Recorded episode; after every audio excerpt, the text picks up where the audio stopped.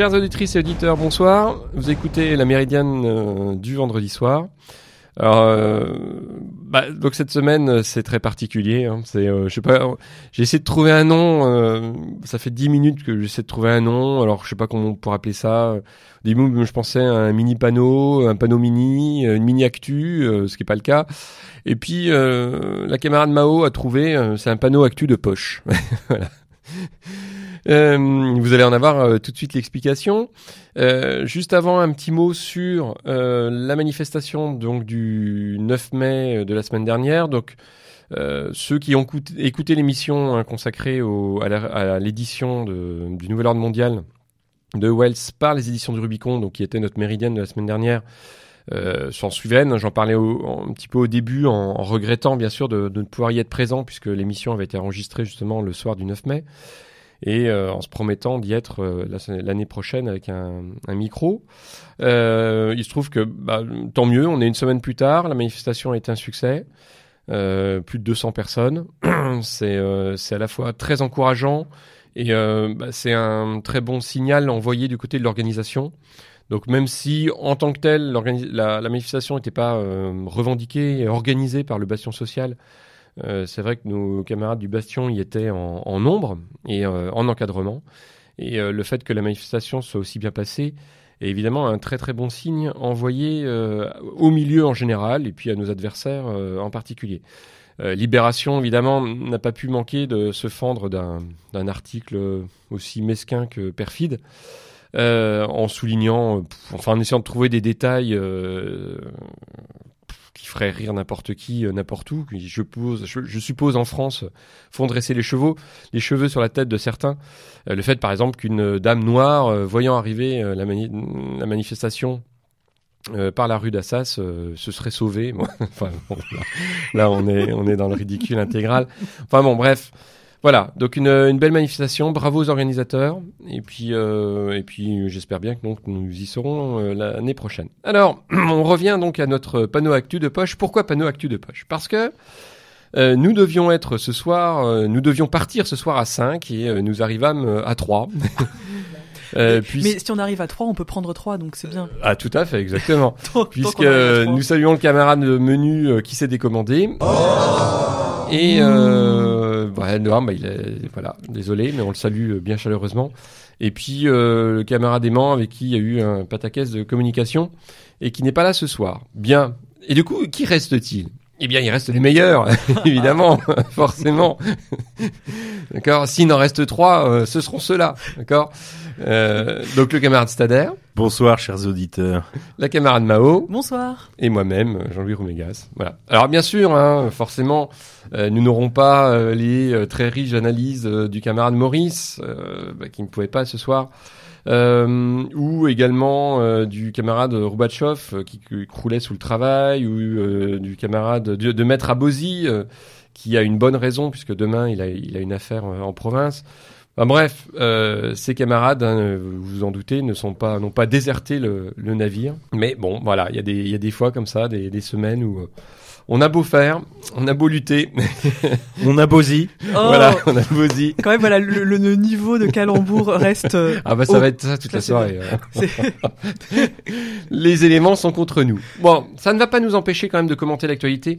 Alors, pourquoi faire un panneau actu même de poche? Bah, Tout simplement parce que euh, il ne vous aura pas échappé, sauf si vous étiez au, au fin fond d'une grotte, et même, même, que bah, depuis quand même maintenant un mois et demi, euh, l'actualité a, a été riche, et qu'il y a quand même un, certain nombre de choses à en dire. Alors, euh, juste une petite précision, c'est vrai que nous aimerions bien faire des panneaux actus plus souvent, mais euh, la configuration des uns et des autres, euh, les contraintes euh, professionnelles, familiales, etc., euh, de province aussi, de distance hein, pour certains, font que c'est quand même toujours relativement compliqué de réunir l'équipe, même pas au complet, mais ne serait-ce qu'une partie de l'équipe. Bon.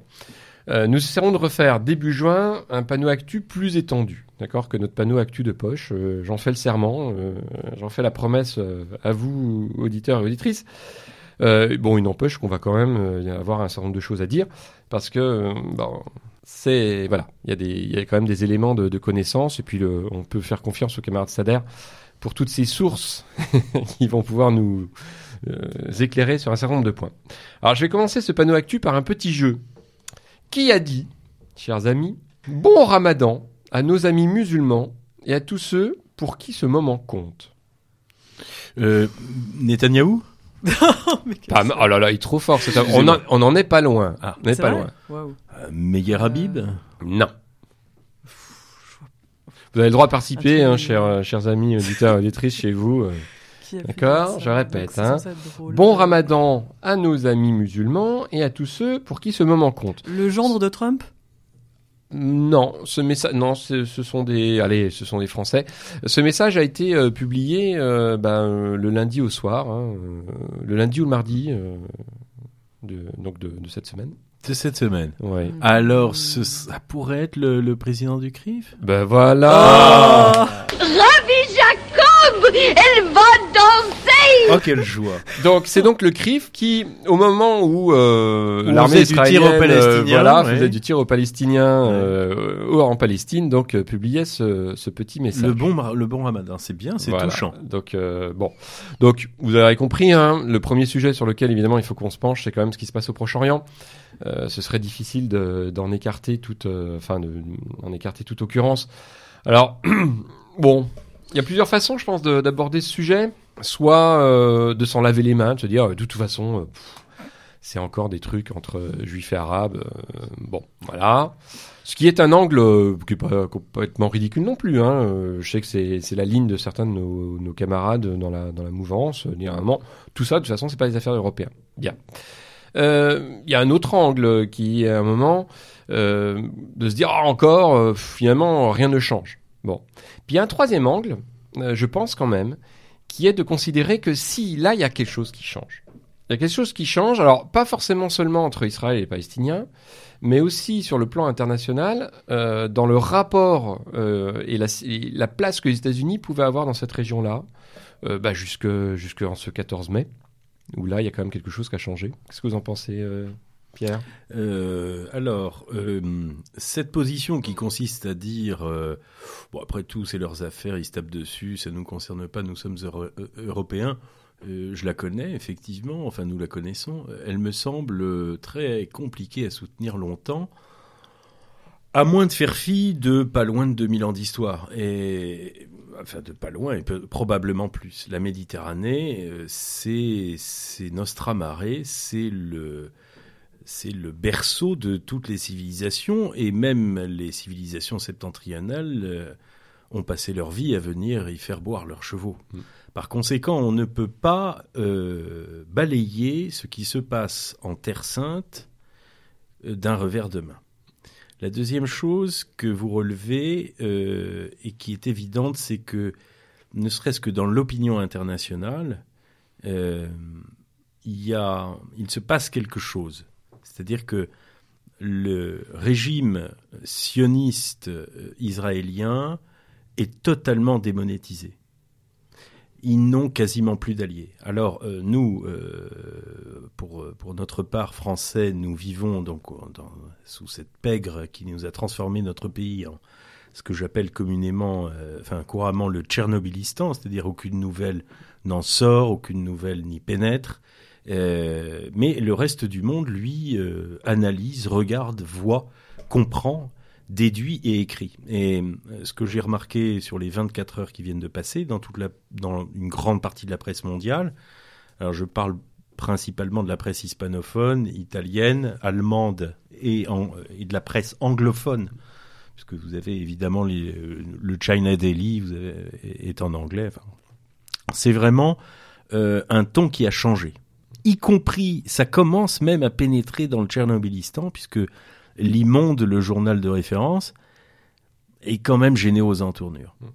Euh, L'autre chose, c'est que moi, ce qui me paraît très très surprenant, c'est la position de Trump et la position de Poutine, et je commence à me demander si ce ne sont pas des alliés beaucoup plus forts et beaucoup plus, euh, comment dire, beaucoup plus étroitement euh, liés l'un à l'autre qu'on ne le, que ne le cauchemardent leurs pires ennemis.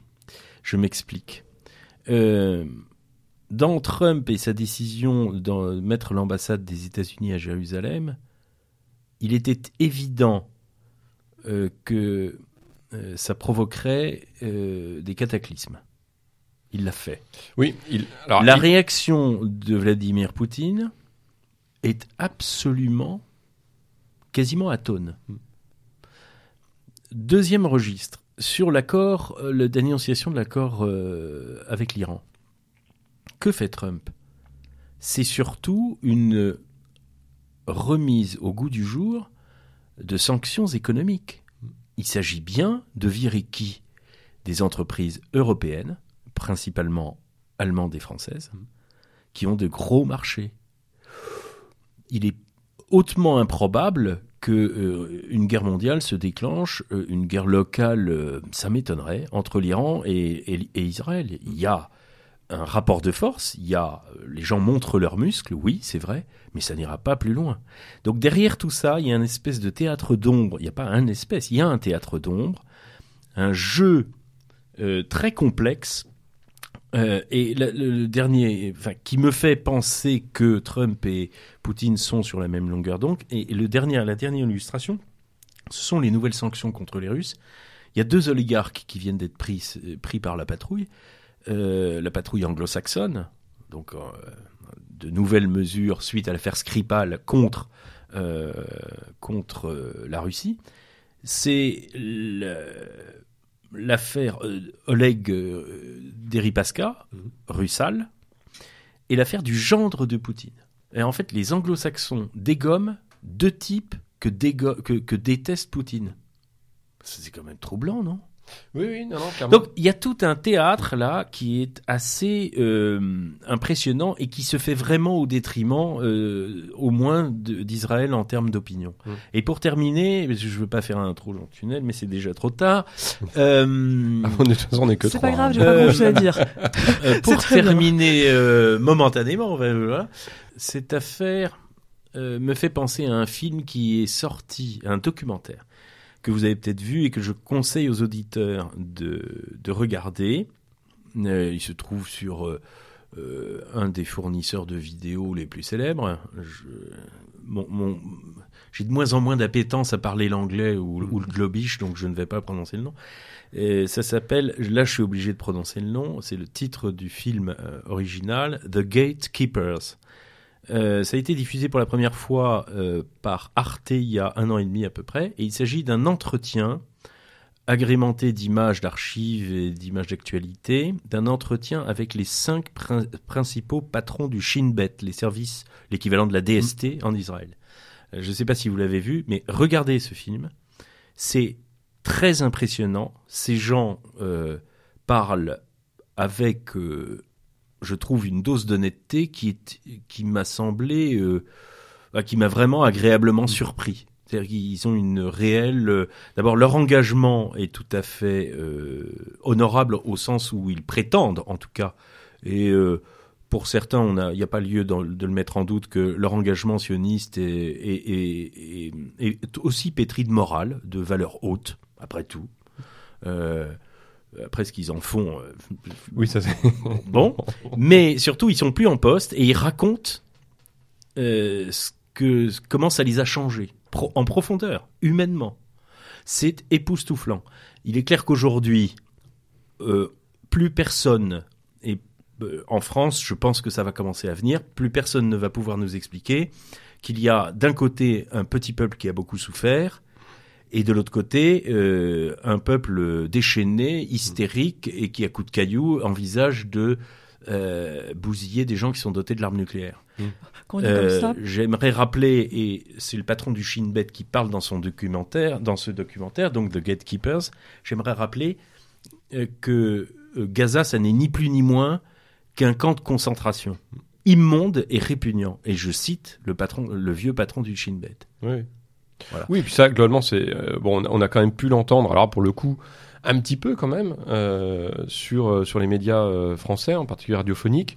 En effet, quelqu'un a pu rappeler ne serait-ce que cette cette évidence. Alors après, moi, ce qui j'ai deux interrogations. C'est en fait la clairement la, date choisie par Donald Trump, parce qu'en effet, de toute façon, l'annonce avait été faite et, et clairement, il montre depuis le début du mandat que et ça, c'est bien quelque chose qu'on ne peut pas lui reprocher. euh, c'est de faire ce qu'il a dit. D'accord Euh, Ce qui rompt en effet euh, avec euh, des politiques menées euh, depuis des, des décennies euh, par ses prédécesseurs d'ailleurs américains comme d'autres euh, comme d'autres responsables dans les démocraties libérales. Et en même temps, est-ce que titiller la fourmilière, c'est vraiment faire America First? Enfin, Euh, est-ce que là, alors- il n'est pas en train justement de, de trahir un peu euh, cette promesse de, de, de faire, de se centrer sur Bah, l'Amérique? C'est difficile, je crois, de, de faire de la Trumpologie. Euh, je, je pense que là, pour le coup, dans, en- C'est à bas rire. Ouais. c'est une, euh, je pense que c'est une, c'est une science euh, Oh hautement. euh, Enfin, c'est voilà, c'est compliqué. Donc, euh, je pense qu'en effet, il y a peut-être des choses par ailleurs qui nous échappent. Mais le choix de la date, qui est euh, le- le- le- la date du, du transfert hein, de de l'ambassade, sachant d'ailleurs que l'essentiel de l'ambassade reste à Tel Aviv. Il y a que deux services qui sont Voilà. transférés à Jérusalem et j'ajoute, Trump n'y est pas allé. Hum non, non, tout à fait. Et puis on est on, là, on- du coup, il y a une, une part de, de symbolique, mais Son, Par contre- son secrétaire d'État euh, n'y est pas allé. Mais le- pour, le pour choix-.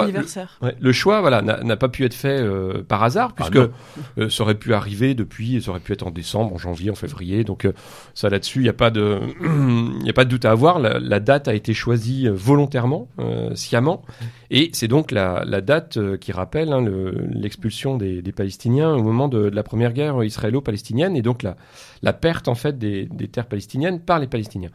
Euh, là, en effet, oui, on peut s'interroger sur ce choix-là. D'accord? Euh, ça, ça ne peut être vu que comme un choix de, de bout de feu. Euh, donc, pour quels intérêts En espérant quoi?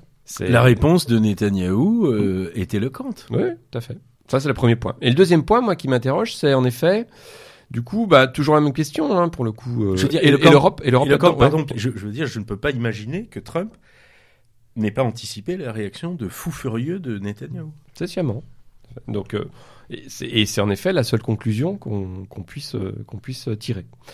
Euh, donc l'autre moi point qui m'intéresse, c'est euh, bah, la position de l'Europe, euh, des Européens, pas de l'Europe, euh, des Européens, et euh, je crains une fois de plus qu'en effet on soit euh, les cocus de l'histoire, alors que pourtant euh, il y a là en effet une relative configuration euh, intéressante. Euh, Parce que de fait, les États-Unis perdent leur rôle de médiateur, ça qu'on le veuille ou non, euh, enfin qu'on le veuille, qu'ils le veuillent ou non.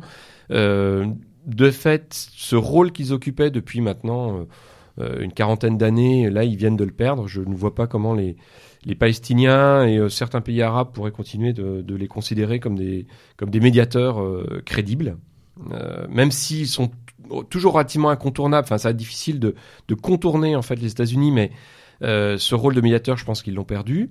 Et donc, qui pour jouer ce rôle-là? Euh, À l'évidence, en effet, on, pourrait supposer euh, la Russie. euh, Il y a ce jeu trouble qui fait qu'il y a des chances pour que les Russes ne, le prennent pas. De toute façon, a priori, ce qui intéresse les Russes, c'est quand même la stabilité de la région. Un point, c'est tout.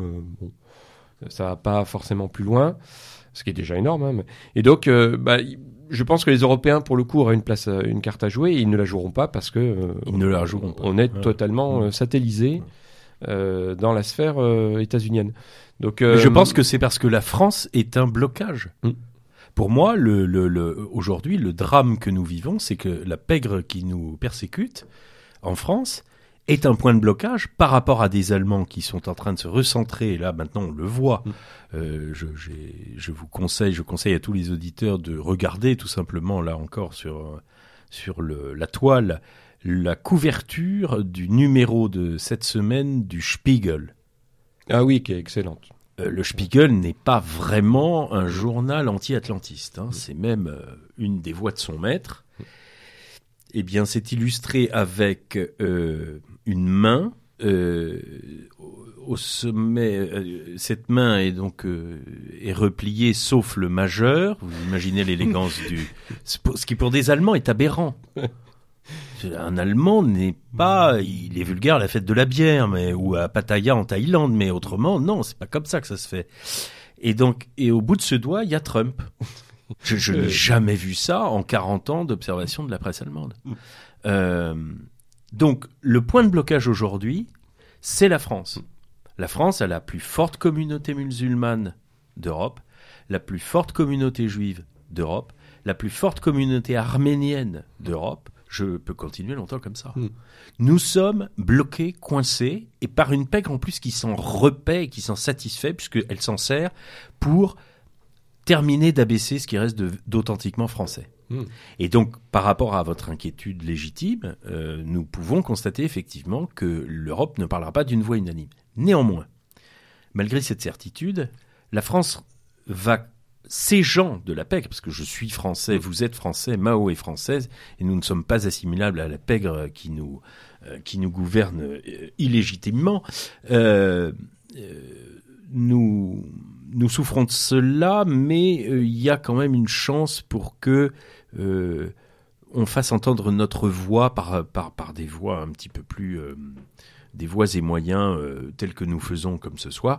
Et beaucoup de pays ne sont pas dupes là-dessus. Ils savent très bien que c'est une minorité, un, gang de 100 000 personnes en France qui nous gouverne et qui, nous, force à nous taire. Oui, oui, et puis on verra, on verra jusqu'à quand. Bon, ce qui est sûr, bon, là, ça rejoint ce que on disait au tout début avec le message du CRIF. hein. C'est vrai que c'est à ce genre de petites choses que les, que tout est très visible. Voilà. C'est que tout le monde le voit. Quoi. Voilà. Parce que ce, ce message du CRIF, alors je sais pas par où, par ailleurs, par euh, où il a été diffusé. Hein, moi je l'ai vu passer sur les, les réseaux sociaux et venant de, de gens euh, qui sont peu susceptibles d'antisémitisme. donc a priori, Comme nous. euh, non, bah, tout à fait. Et donc euh, globalement, c'est bon, ça, les choses circulent. quoi. Voilà. Bon, voilà un petit peu au niveau international. C'est vrai que euh, pourrait parler de la Corée du Nord, mais euh, mais euh, Pierre l'a dit euh, tout à l'heure, c'est on, en- on en parlait. euh, C'est beau, mais c'est loin. Voilà, c'est beau, mais c'est loin. donc euh, Non, Non, mais puis- c'est quand même un jeu intéressant. On peut, on peut en dire deux mots. Euh, c'est un jeu intéressant. D'abord, il faut remarquer le, le génie euh, stricto sensu, le génie et la l'agilité des deux Corées sur le dossier. Euh, là encore, moi, je me pose des questions. euh, je suis pas, je suis pas du tout. Alors, je- non seulement je ne suis pas Trumpologue, mais je ne suis pas Trumpiste. Enfin, je me fiche de tout ça. Je veux dire, je, suis catholique, breton et français, donc vous imaginez bien que c'est très loin de mes préoccupations. Mais euh, il y a quand même chez Trump euh, une cohérence euh, quasi métaphysique dans, dans ce qu'il fait. hein. Et vous disiez fort justement tout à l'heure qu'il fait ce qu'il dit. Bah, il n'y a pas plus cohérent que ça. tout à fait. Donc, euh, il n'y a plus qu'en France qu'on le fait passer pour un barjot, hein. Mm. et un peu en Angleterre. Voilà. Mais il y a vraiment deux gangs de presse, Mm. écrite, papier, euh, télé, machin, dans le monde qui continuent à le présenter comme ça. Euh, Je suis assez surpris de voir que en Allemagne, il y a cette couverture provocatrice, mais elle est provocatrice. Elle ne le fait pas passer pour un fou. Ouais, ah bah, clairement. Voilà. Et l'Allemagne termine son grand mouvement. Je compare toujours l'Allemagne au plan diplomatique et au plan historique à un porte-avions dans un petit port breton, vous voyez. Ça manœuvre très très très très lentement. Ça prend des années. Euh, notre ami et cher camarade Pierre Hillard, euh, qui est un germanophone, euh, à défaut d'être germanophile, je le connais, averti. euh, m'a- toujours euh, encouragé à penser euh, à penser de cette manière c'est d'abord un peuple de la culture orale. Rien n'est publié en Allemagne qui n'ait préalablement fait consensus. Dans une rédaction de journaux, par exemple, c'est complètement différent que dans une rédaction française où nos maîtres, les Italiens. Mais l'Allemagne est une culture orale qui se fait d'abord, c'est- très peu compris par la plupart des. Alors je parle pas de notre pègre qui est nullissime, mais même en France, on comprend peu ça. On a une culture beaucoup plus impertinente, on publie un peu tout, euh, c'est pas grave de se foutre sur la figure, enfin voilà. Et pour revenir au, sujet, donc l'Allemagne est- fait son, fait son, cette espèce de, mouvement lent, inexorable, si ce n'est vers la Russie, au moins, au moins vers euh, la Mitteleuropa. Je note, et il faut noter d'ailleurs que Angela Merkel, Merkel et Vladimir Poutine, on peut rappeler au passage qu'ils ont servi les mêmes, euh, Mm. les mêmes services euh, soviétiques. Euh, elle en Allemagne de l'Est et lui, euh, et lui en, Russie soviétique, ont fait une déclaration commune sur la dénonciation par Trump de l'Iran, de l'accord sur l'Iran. Ça passe inaperçu chez nous. Je suis très troublé, euh, après je vais me taire, mais je suis vraiment profondément troublé. Je dis à nos auditeurs, faites tout votre possible pour essayer, si vous entendez parler une langue étrangère, ou mais passez, ou, ou alors une presse francophone étrangère. Euh, lisez la presse suisse, c'est moins pire que chez nous. Il y a quelque chose dans la presse suisse qu'il n'y a plus chez nous. Je parle de la presse généraliste. Nous, nous sommes là pour essayer de suppléer euh, très humblement à, à- à cette carence, mais il faut le faire parce que il se passe des choses dans le monde que nous ne voyons pas. Nous sommes euh, vraiment, c'est le Tchernobylistan, c'est la bonne image. Oui. Pardon. Et pas, et pas le courrier international, parce que pour le coup, courrier international. non, on euh, sélectionne que euh, les articles voilà. qui sont exactement dans le mouvement français. Enfin, c'est Ouais, C'est une blague, quoi, est, est assez effroyable. Et c'est, c'est triste, hein, parce que de fait, ça aurait pu être à l'origine un, un support euh, vraiment intéressant. Absolument. Il l'a été. Il l'a été au tout début, oui, c'est vrai. Euh, et puis là, depuis, euh, depuis quelques années. euh, Vous savez qu'autrefois, enfin il y a encore pas très longtemps, la, il y avait, alors je crois que ça dépendait du ministère des Affaires étrangères euh, du Quai d'Orsay, il y avait des revues du type Courrier International qui étaient diffusées euh, sur abonnement, qui n'étaient pas très chères, et sur le net ça existait jusqu'à 4-5 ans, et, et- et ça s'est arrêté une fois que les néocons sont arrivés. Re- ces revues, par zone, grande zone géographique, reprenaient des articles d'une euh, assez euh, assez euh, comment dire c'était assez éclectique comme choix de toute la presse locale et les traduisait et les mettait à disposition de- des Français et des francophones. Pire que ça, Pierre. Alors ça remonte à quelques années maintenant. Euh, je je l'admets euh, humblement. Mon père travaillait à la Poste, il était cadre à la Poste. Ils avaient droit à une revue de presse euh, hebdomadaire ou mensuelle euh, interne à la Poste hein, qui qui faisait la même chose, qui allait sélectionner alors sur des champs un peu thématiques, hein, qui étaient économiques, etc. Bien mais il y, avait, sûr. il y avait aussi il y avait aussi de euh, des articles un petit peu sur l'analyse des relations internationales, tout parce que on considérait qu'à un moment euh, c'était de l'encadrement et que l'encadrement euh, se devait d'avoir un certain niveau de, de culture. En photocopie, donc toutes les semaines ou tous les mois, bon, distribué comme ça. Et c'est là où, euh, ce genre de choses hein, aussi qu'on voit le, le- l'abêtissement général. Ah oui. Parce que ce genre de truc euh, ne, ne se fait plus. Euh, bon, ça Mais non, parce que on n'en a plus besoin. oui, oui, oui, tout est sur Internet. Oui, mais de- toutes les grandes institutions ferment l'accès à Internet de leurs propres employés pour qu'ils aillent. Tout à fait.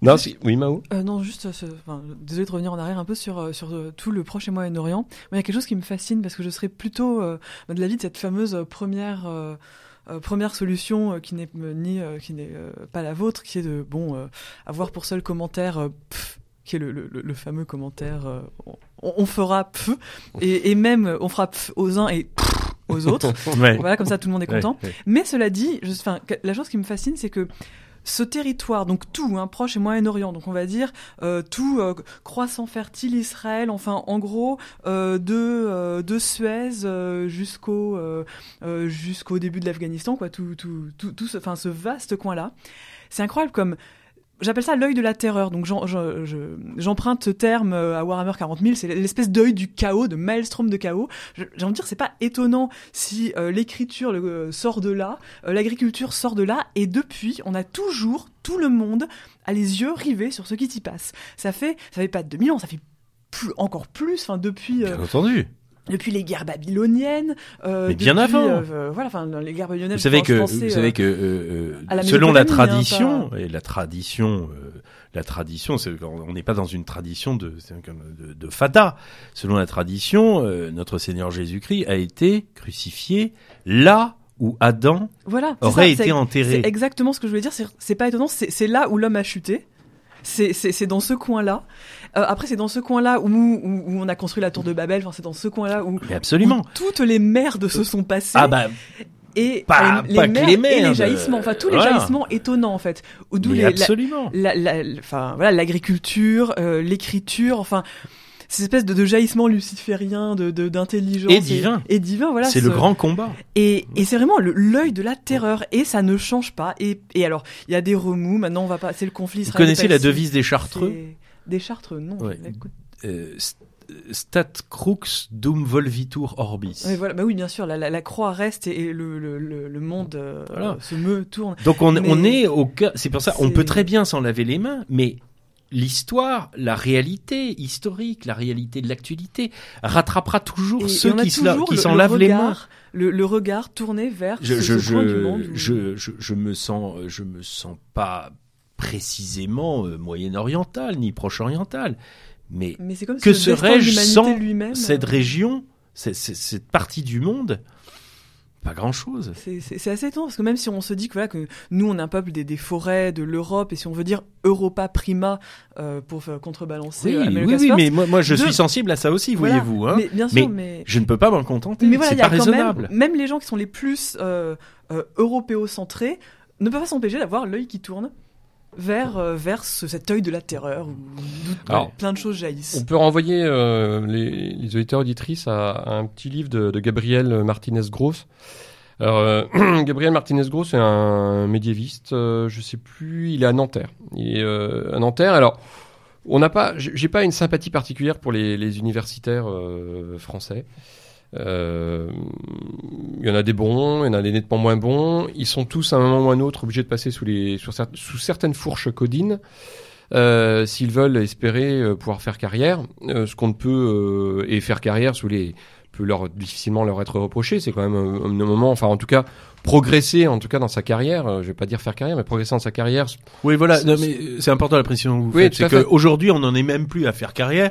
On en est. Est-ce que je peux être traité décemment, par l'institution euh, Voilà. universitaire? Exactement. Bon, lui il fait partie de, de ce petit nombre de, de gens, je pense, qui, qui a quand même une relative indépendance et qui du coup se, se permet de, de l'utiliser. Alors, il produit des, des travaux qui sont quand même très intéressants du point de vue historique. Et puis par ailleurs, il a, il a produit euh, sur ces deux dernières années euh, des analyses par rapport au djihadisme qui rompent euh, avec euh, la petite litanie euh, bétifiante euh, habituelle de l'islam, religion de paix et d'amour. Euh, voilà. Et lui, son propos, c'est, il est simple, hein, c'est de, de revenir justement sur sur l'aspect euh, sur l'aspect violent et en particulier sur cette région-là. Alors, il a écrit il y a quelques années une, une brève histoire des empires euh, qui est publiée en, en poche et aux éditions Point. Alors, il ne traite pas que euh, du Moyen-Orient. Hein, il s'intéresse aussi à l'Empire romain, il s'intéresse aussi à la Chine. Mhm. Et simplement, il part en fait d'une d'un postulat qui est celui de, de Ibn Khaldoun. Alors Ibn Khaldoun, euh, c'est un, un historien arabe du, du XIVe siècle euh, qui avait produit à l'époque une, théorie générale des empires. Et, euh, euh, Georges Gabriel Martinez-Gross bah, essaie justement de, vérifier en fait la validité de, ce, de cette théorie générale des empires en l'appliquant à des empires que Ibn Khaldoun ne connaissait pas ou n'avait pas pu étudier, qui est en l'occurrence l'empire romain ou certains empires chinois. Bon, et globalement, il en revient à toujours la même chose, c'est qu'en effet, cette région-là a été le cœur du monde, mais parce que ne serait-ce que euh, du point de vue démographique, du point de vue euh, économique, du point de vue fiscal, euh, c'est la, la première et la seule région qui, pendant euh, des siècles, a pu en effet euh, permettre à, à des empires de, de vivre. Et donc, euh, les empires n'ont eu de cesse d'essayer de s'y implanter et de faire, entre autres, de Bagdad, enfin de Babylone, puis ensuite de Bagdad, leur, leur capitale, parce que les, les ressources étaient là. Et, et que même un empire comme l'Empire romain, certes, l'Empire romain se construit sur l'Occident, mais très rapidement, en effet, il va être attiré par sa partie orientale, parce que c'est de là euh, qu'on tire ses ressources, et en particulier les ressources fiscales. Donc, euh, en effet, cette région-là, je ne pense pas qu'on puisse... euh, Les ressources fiscales Sans- et la science, voilà. la connaissance, tout simplement. tout à fait. Donc euh, ça, ça compte énormément. Euh, je signalais euh, tout à l'heure et je pense que vous pourrez probablement le retrouver euh, sur euh, sur la toile euh, le dernier livre de Jean-Paul Gourevitch sur la Méditerranée que j'ai feuilleté et qui me semble très très bon. Alors je dis ça dans le euh, en fait euh, son fil conducteur c'est Homère, on sait la passion de légitime de Jean-Paul Gourevitch pour Homère et euh, il traverse comme ça il fait une espèce d'évocation, de promenade philosophico-historique sur la Méditerranée en suivant le fil conducteur et l'actualité d'Homère. Mais même par exemple, Pythagore est allé dans un premier temps se former à Babylone et en Égypte. Et en Égypte pour, ensuite. pour ouais. apprendre justement les, les- les savoirs relatifs aux astres, euh, à la, à la géométrie et tout ça. Et après, il est revenu en Grèce euh, de- donner son enseignement. Est-ce que vous savez, euh, d'ailleurs, euh, vous, vous le savez certainement, mais euh, que pour Pythagore, quelle est la forme la plus élevée de la politique? C'est la musique. Ah, mais oui, bien sûr, oui, oui. oui. Il faut bien retenir ça dans le monde où nous vivons. Monde. oui. Dans le monde euh, français totalement globichisé, où l'anglais, je, suis- enfin, je suis très frappé, euh, je, je suis pas bégueule, hein, mais dans les rues, je ne vois plus que de l'anglais, enfin du globish. C'est quand même, il faut, il va falloir qu'on se pose la question de la restauration et de la réacquisition de la, la langue française, et, et vraiment de manière euh, urgente. C'est, c'est, c'est- Aujourd'hui, j'ai vu un truc très sympathique aussi, euh, boulevard Saint-Michel, un panneau euh, qui représentait donc une vue de Paris avec un, un mot en arabe dessus que je n'ai pas pu déchiffrer, et au-dessus une hampe avec le drapeau européen. Je dis ah c'est chouette, ce n'est pas ma langue, ce n'est pas mon drapeau. c'est bon, voilà, c'est censé être ma ville. Bah, mais... je vous signale qu'avec le Brexit, l'anglais n'a plus rien à voir avec Oui, avec. Non, mais Parlons tous latin. invraisemblable. Je, je, je- enfin, so- soyons précis. Euh, Monsieur Macron, qui est le en même temps, enfin l'en même tentisme le plus accompli, pourrait parfaitement revendiquer que la langue française fut enfin redevint la langue commune de l'Europe. Elle l'est, mais il n'y aura plus d'anglais, puisque je vous rappelle que l'Irlande c'est le gaélique. Oui. Donc ça suffit là maintenant, on peut, c'est bon, on peut liquider le problème. boutons les godons hors d'Europe. Non, mais surtout, Encore. boutons cette langue. Cette langue qui, je vous le rappelle, n'a pas de genre. C'est-à-dire qu'il y a mauvais genre. Ah mais le mauvais genre, ça. Oui, il y a des pronoms, euh, il y a des aussi, pronoms féminins et masculins dans la langue française. Mais oui. C'est pour ça que cette théorie du genre euh, se heurte à des problèmes grammaticaux et c'est pour ça qu'on nous persécute notre langue parce que ça se heurte à du concret, du précis. La langue, comme dit euh, un auteur dont je parlerai euh, au cours de l'émission et mais vraiment que je que d'ailleurs Méridien Zéro a reçu, Arnaud Upinski euh, qui vient euh, de, de, de publier un- un livre mais j'en parlerai plus tard. Il dit l'accent circonflexe c'est la couronne du pauvre et c'est très très beau ça qui n'a pas euh, euh, rencontré de ces instituteurs ou de ces peu importe d'ailleurs, mais qui sont qui, qui euh, avec le certificat d'études se retrouvaient à la tête d'une perfection de la- du maniement de la langue.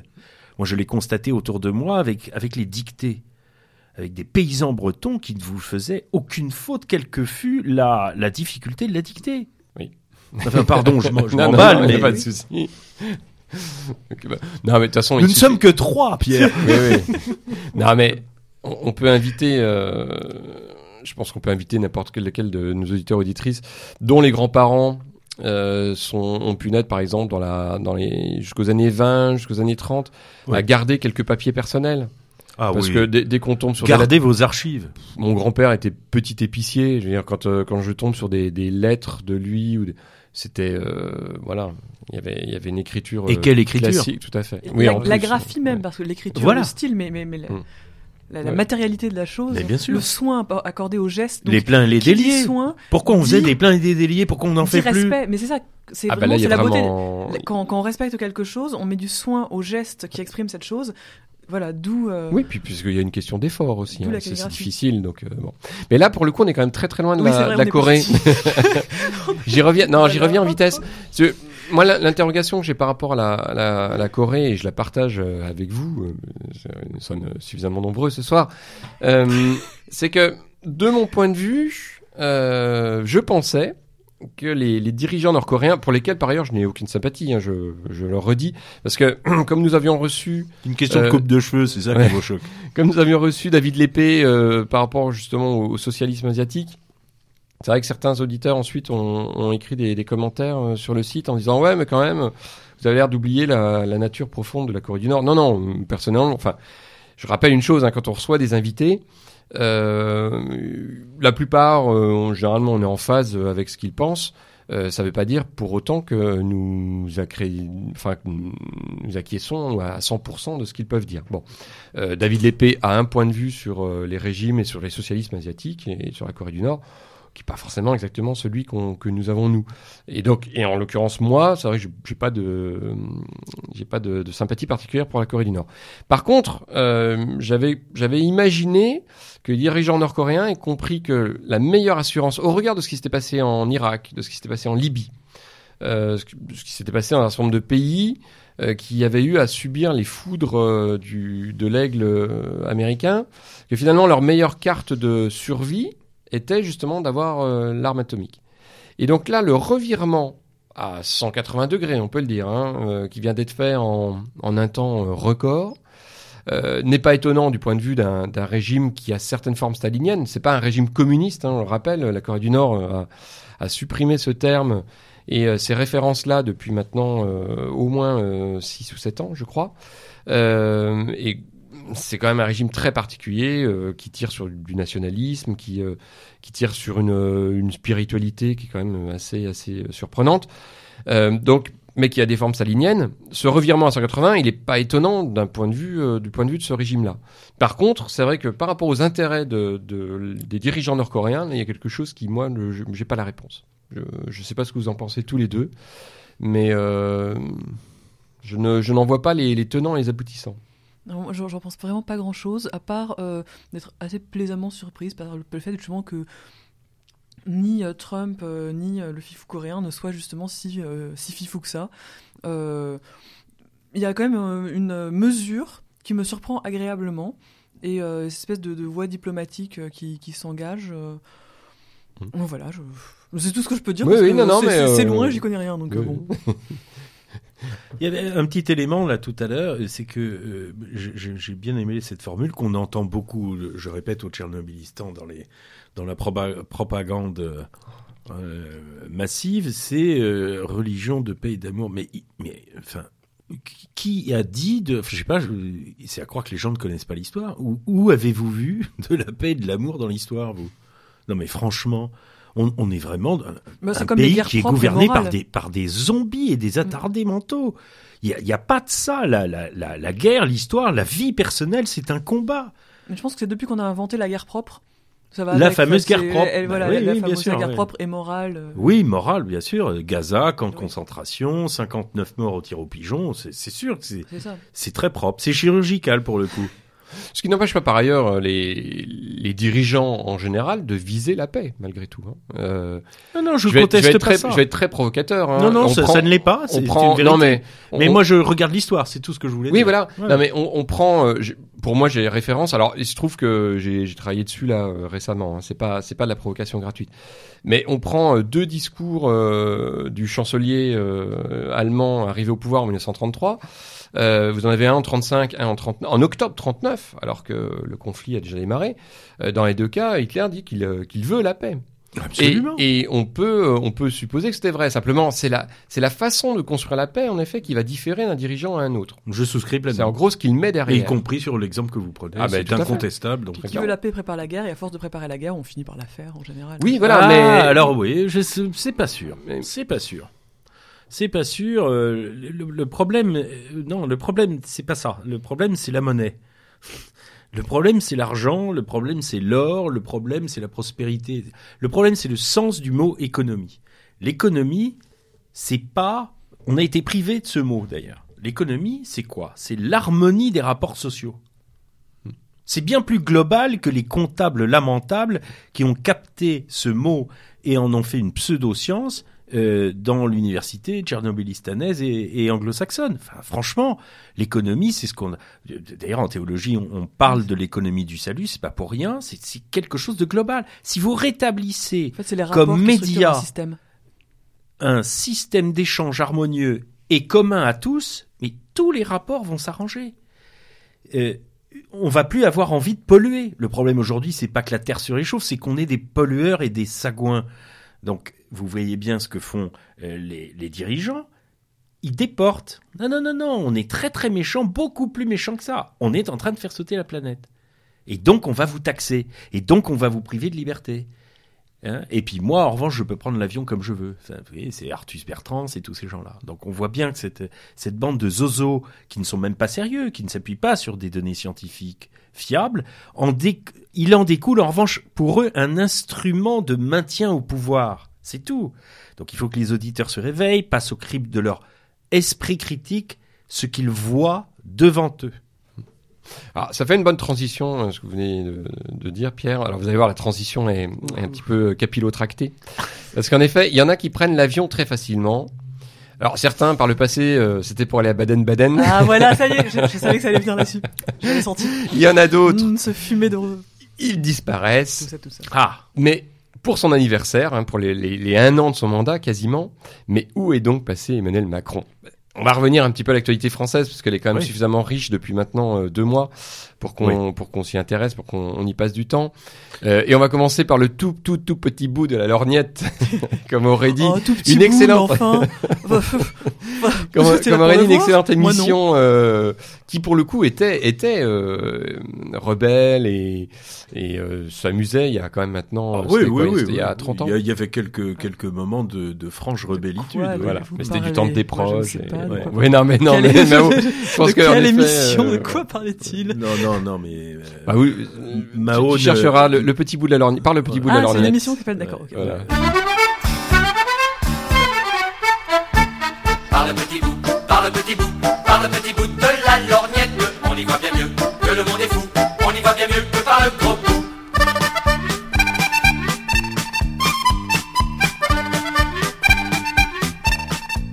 C'est-à-dire que Mao déplore la- la- l'arrêt de Colanta là récemment et ça va pas plus loin, Pas non n'est-ce pas de- de Oui, quoi oui, de quoi faites pas la maline. vous- On sait très bien enfin- que vous regardez Colanta et les Marseillais. J'avoue que je n'ai pas de télé, donc je ne sais même pas ce que c'est. Alors encore un mensonge, c'est pas joli. Oui, Bon, non, c'est bien de passé- passer, c'est bien de, passé de, de pour pour arriver à le l'actualité président à l'actualité euh, française, c'est bien d'introduire Macron. Oh, mais bande de salles. Euh, vers où a-t-il pris l'avion? Écoutez, euh, il se trouve que sur l'internet, euh, j'ai observé à la suite de quelques camarades un petit article du 15 mai, donc c'était hier, sur LCI. Je dois à la vérité dire que c'est mon épouse qui me l'a signalé. Et que dit euh, Alors vous pouvez vous taper LCI, euh, chers auditeurs, et vous allez voir où est donc passé le président Macron, Emmanuel Macron? Et il apparaît euh, que depuis le depuis samedi dernier jusqu'à hier matin, donc hier matin le 15 ou en tout cas tard lundi 14 dans la nuit, personne ne sait où est passé Monsieur Macron. On le croyait à Brégançon et puis apparemment, enfin il y a un doute. Hmm. Où est-il passé? Alors c'est assez intéressant parce que c'est déjà arrivé euh, dans l'histoire que des présidents, euh, Monsieur Mitterrand a fait quelques voyages comme ça, quelques escapades à Venise avec euh, avec sa fille adultérine. Bon, très bien, mais il y avait quand même une trace. Donc là, il y en avait au moins un qui savait Oh, il y en avait, oui, il y en avait quelques-uns. Et là, apparemment, il y a un grand mystère. Et j'encourage les, les, les auditeurs à voir la vidéo. Alors, c'est le grand éditorialiste, euh, grand, euh, ni par la taille, ni par le talent, mais euh, par le par l'intitulé de son poste à TF1 LCI, qui s'appelle Christophe Jacubizine, et qui se fait euh, l'écotier en, la matière. Et vous verrez, chers auditeurs, que son sourire entendu avec euh, la dame porte-manteau qui lui donne euh, l'échange est assez troublant. Je pense qu'ils en savent plus. Je n'en sais pas, pour ma part, plus. ah bah non Vous pensez bien. De Je peux seulement dire que c'était le week-end de l'Eurovision et que ça se situait Ah. au Portugal. d'accord Et comme vous le savez, et ce que disaient des proches, autant les Espagnols sont gnolls, autant les Portugais sont gays. c'est vrai D'ailleurs, Bon, j'arrêterai là. Quel est le, co- le contraire d'un cochon tout triste? Ah, C'est un portugais. ah bon, c'est bien merveilleux. Voilà. Vous avez l'air en pleine forme, là. Gay, entreprenant, dynamique. bien bien bien bien bien Donc bien. voilà, le premier mystère pour l'actualité française récente, c'est où est passé Emmanuel Macron. Chers auditeurs, si vous avez des indications, n'hésitez pas à envoyer un méridien zéro qui à Romégas toutes les informations. Vous envoyez à Méridien Zéro. On les traitera avec beaucoup de bienveillance Ah et bah. d'attention. Bien sûr, euh, nous sommes des, nous, nous- nous sommes sérieux dans ce que nous faisons. La preuve. Alors, plus sérieusement, justement, donc, euh, nous sommes mi-mai, donc ça fait un an. Alors, on va pas faire un bilan, ça, ça a beaucoup été fait euh, à droite et à gauche, hein, ce, ce bilan de, de- du, la première année du, du mandat Macron. Euh, on en avait parlé un petit peu lorsque Michel Drac était, était venu à l'antenne euh, pour parler de son livre Voir Macron, avec euh, toute une série de scénarios qu'il imagine sur les, les quatre années qui nous restent. 8 Euh, oui, voire euh, 8. Putain, encore 8 ou 9 Ah non. Dans ça- son ça bouquin. suffit. Euh, des scénarios, euh, tac, tac, tac. Je crois que c'est 8. Hein. Oui, je crois que c'est 8. Ah, J'ai eu peur, je qu'on parlait d'an- d'années. je. Non, non, non, non, non, non, non, c'est putain encore, c'est putain encore 4 ans. Bon. Euh, par contre, c'est vrai que bon, on a une agitation euh, sociale euh, depuis maintenant deux mois euh, qui, qui ne peut laisser personne indifférent. Euh, alors, on va mettre de côté les les, les commis tragédies euh, du, du- de la répétition de mai 68 euh, qui ne feront, euh, qui n'intéressent à un moment que ceux qui y croient vraiment. Bah, que ceux qui l'ont vécu. que ceux qui l'ont vécu, oui, non, puis les, les quelques les quelques uns qui s'imaginent pouvoir refaire la même chose, euh, c'est d'un pathétique épouvantable. Par contre, c'est vrai que la question de l'université, la question de la SNCF, on mettra un petit peu de côté la question de Air France, quoique, quoique. Euh, pose forcément question parce que ce sont des, éléments euh, du, modèle français, comme on avait l'habitude de, l'appeler, qui d'une façon ou d'une autre, en effet, sont en train euh, d'évoluer sous les coups de boutoir euh, de, ceux que vous avez appelés avec, euh, beaucoup de raison, euh, Pierre la, la pègre. Alors, on peut commencer, je pense, par l'université. Mao Alors oui, justement, donc euh, à propos d'université, euh, cette espèce de- ça passe aussi par euh, par euh, cette tentative, euh, ce gros gros forçage pour pour faire un joyeux anniversaire à mai 68. Alors exemple, même si si j'ai pas la télé, j'ai un autre vice. Il faut bien euh, Oh. combler parfois euh, la, la- la solitude euh, de la maison. Donc j'ai tendance à écouter euh, la radio du service public, à savoir France Culture et parfois même vice extrême. Attention, parfois France Inter, oui je l'avoue. Et sur France Inter et France Culture, C'est du courage. oui, non, mais voilà. Parfois, il y a quelques émissions bien, mais bon. Par Oui, exemple, typiquement, mauvais genre. Écoutez, mauvais genre le samedi soir. Non, il y a les Culture. rediffusions la nuit de France ça. Culture qui sont très Et mauvais genre, c'est excellent comme émission. Bref, on s'en fout. Euh, ils ont Mauvais genre, c'est en anglais donc. Ah oui, non, mais genre, non, non, mais c'est surtout ce qui est les mauvais genres, les, le cinéma, le cinéma bis, le noir, le giallo, l'érotisme, euh, la science-fiction, le, enfin, c'est génial. Bref. Là, mais vous m'avez perdu là. c'est très mauvais genre. Donc sur euh, France Culture, France Inter, toutes ces choses, euh, je toutes ces choses, mais en fait je pense qu'à ces deux-là, euh, ils ont forcé comme des malades avec ce, ce, ce mouvement étudiant et, euh, et euh, l'anniversaire de mai 68 pour essayer, avec un, pauvre petit soufflet, de forcer comme des malades pour raviver une flamme, alors qui, qui a fait pchi. Euh, mais ils ont vraiment tenté dans cette direction. Et comme de fait, c'est donc tous ces mouvements étudiants n'ont de d'écho que par les médias, donc par les anciens 68 arts. Euh, les voilà, c'est les, deux, euh, c'est un cercle vicieux. Les anciens 68 arts donnent de l'écho aux étudiants pour essayer de, de légitimer leur bon anniversaire mai 68 euh, et leur donnent des idées. Alors euh, dans les alentours de la Sorbonne, il y a plein de- d'affiches avec les vieux slogans situ. Alors c'est voilà euh, l'histoire se répète et la deuxième fois vraiment que alors déjà que la première fois c'était un peu une farce alors maintenant c'est une farce réchauffée rien n'est plus triste que de voir écrit euh, sur euh, sur les murs du quartier latin euh, jouir sans entrave machin truc euh, cours vite le, le non, mais d'autant que c'est fait déjà. Je oui c'est ça et alors surtout c'est- sans entrave, je ne sais plus ce qui est interdit. Je vous rappelle que la nuit dernière, à l'Assemblée nationale, Madame Chiappa euh, a fait voter l'article 2 de son projet de Ah loi oui, sur la euh, sur la, la requalification, voilà, qui fait du viol un délit je crois Qui fait- ça. du du, du viol sur mineur de moins de 15 ans, Un un, délit. simple délit. oui c'est ça c'est enfin, absolument fou Non mais non mais Enfin, la, faut la quand possi- même la se possibilité dire- de le requal- pour, la possibilité pour les juges de le requalifier en délit. Ouais. Ça. Ce qui est un moyen de se débarrasser sur les juges de. le fait est que qui eux-mêmes ça- sont euh, totalement étrangers aux affaires de pédocriminalité, bien Oui. sûr. Mais voilà, tout, tout ça sans le, le, le, le, le refroidi, le réchauffer. Enfin, c'est affreux. La chaîne du froid a été interrompue 15 000 fois. C'est affreux. Bref, pour venir vraiment à ce qui se passe dans les universités, donc la réforme en elle-même, en effet, il y a certains petits problèmes. Bon, selon moi et selon d'autres personnes, le, le, le- le problème étant qu'elle en effet, euh, qu'elle ne sélectionne en effet pas assez, puisque visiblement pour éviter euh, des problèmes euh, liés aux origines, euh, aux origines des, des, des lycées dans l'accès aux, aux universités, l'accent serait mis non, non pas sur les notes, mais sur alors parce que les notes Sur la drépanocytose, presque euh, sur les commentaires qu'écrivent les professeurs. Donc, comme si les notes étaient pas assez subjectives, on va prendre le truc le plus subjectif du monde, à savoir les commentaires que mettent les professeurs dans les bulletins. C'est ça qui euh, qui permettrait une sélection des universités, enfin une espèce de, de délire euh, profond, euh, sachant qu'évidemment la seule chose qui peut euh, faire une sélection, c'est le bac, et si euh, 90% d'une classe d'âge a le, le, bac, le bac ne, vaut plus rien. Donc le problème de la loi actuelle, c'est qu'elle est évidemment pas assez sélective. Euh, et qu'on a vu cette chose merveilleuse qui est des, donc déjà des syndicats étudiants. Le, le, mot même n'a aucun sens, des syndicats d'étudiants. Bref. Donc ces gens comme l'UNEF euh, s'indignaient euh, qu'il y ait une sélection et qu'il y ait des notes euh, et qu'il y ait euh, haute erreur, euh, oui, qui, qui, qui soit sélectionné et noté. Enfin, bref, le, le la notation euh, du de l'apprentissage et du savoir n'a plus aucun sens, mais ça, de toute façon, on sait que l'UNEF c'est un, un- un tas de, de branleurs qui n'existent que parce qu'on leur tend un micro. Mais ce qui est intéressant, c'est sur le terrain, en fait, que s'est-il passé Donc il y a d'un côté, on a fait beaucoup de bruit avec ce qui se passe à Tolbiac.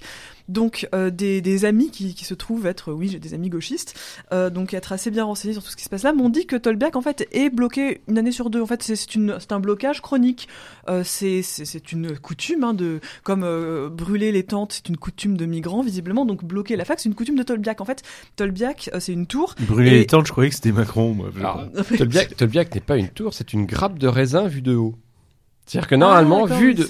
Oui, vous savez, c'est c'est c'est ces C'est délires. un hommage euh, à Dionysos. Ça, ça réussit très bien. Il y a, il y a que des, des bacchantes. Donc euh, je crois que l'hommage à Dionysos. euh, C'est ces délires architecturaux des années 60. C'est la même chose que la grande borne euh, à Grigny, avec euh, ce, avec la, la barre d'immeuble en fait qui, euh, vue d'hélicoptère, fait comme un, un serpent qui passe entre des, des énormes pots de des pots comment de, de terre quoi, dans lequel il y a des arbres. Donc c'est joli que- pour l'hyperclasse qui Voilà, voit ça. voilà. Et lorsqu'on lorsqu'on est en hélicoptère, vue d'avion, dedans, c'est- c'est Tolbiac affreux. est une grappe de, de raisin, c'est-à-dire que chaque Tout bloc. Donc il y a une colonne centrale et chaque bloc de, D'accord. de, de Est un- cette est un- colonne est un est, grain. en fait une grappe. Et vous- tu regarderas Mao la, la prochaine fois, là, autour il y a du béton, il y a des formes bizarres de béton. D'accord, c'est Et c'est ben en fait ça a un les- sens en fait. Voilà, c'est ça. Donc ils n'ont pas voulu lâcher la grappe et euh, et donc année après année ils bloquent ce truc. Enfin c'est une fois sur deux donc et c'est un sport national. En fait ça fait partie de- dans, dans le, le cursus du bon gauchiste. Il faut avoir au moins une fois bloqué Tolbiac. Oui. Donc bon Tolbiac est Que bloqué, c'est normal. Voilà c'est oui. Par contre, il s'est passé d'autres choses. Alors ça, je trouve ça assez intéressant. Tout le monde, en fait, tout le monde a intérêt à euh, médiatiser Tolbiac. Euh, les, les médias par, pour pour montrer que c'est affreux, c'est des horribles casseurs. Et de fait, un mouvement qui se veut autogéré, qui commence par taguer et par dégrader son habitat, euh, voilà, enfin, montre qu'il est incapable d'autogestion. Si on peut pas gérer, euh, alors des, gens ont osé me dire sur Twitter, mais non, comment euh, co- comment osez-vous dénigrer euh, cet art euh, cet art urbain? Ça fait des ça fait des décennies que l'art graphique. Alors excusez-moi, mais comparer ces tags de merde euh, qui sont premier degré à mort et qui ne font qu'écrire ce qu'ils sont, enfin. Euh, à, euh, à de oui l'art des, des fresques euh, urbaines existe. Il y a eu Banksy il y a eu plein de choses mais il y a, a aucun rapport. Enfin voilà comparer les deux c'est précisément insulter tout, tout, tout l'art urbain. Bon.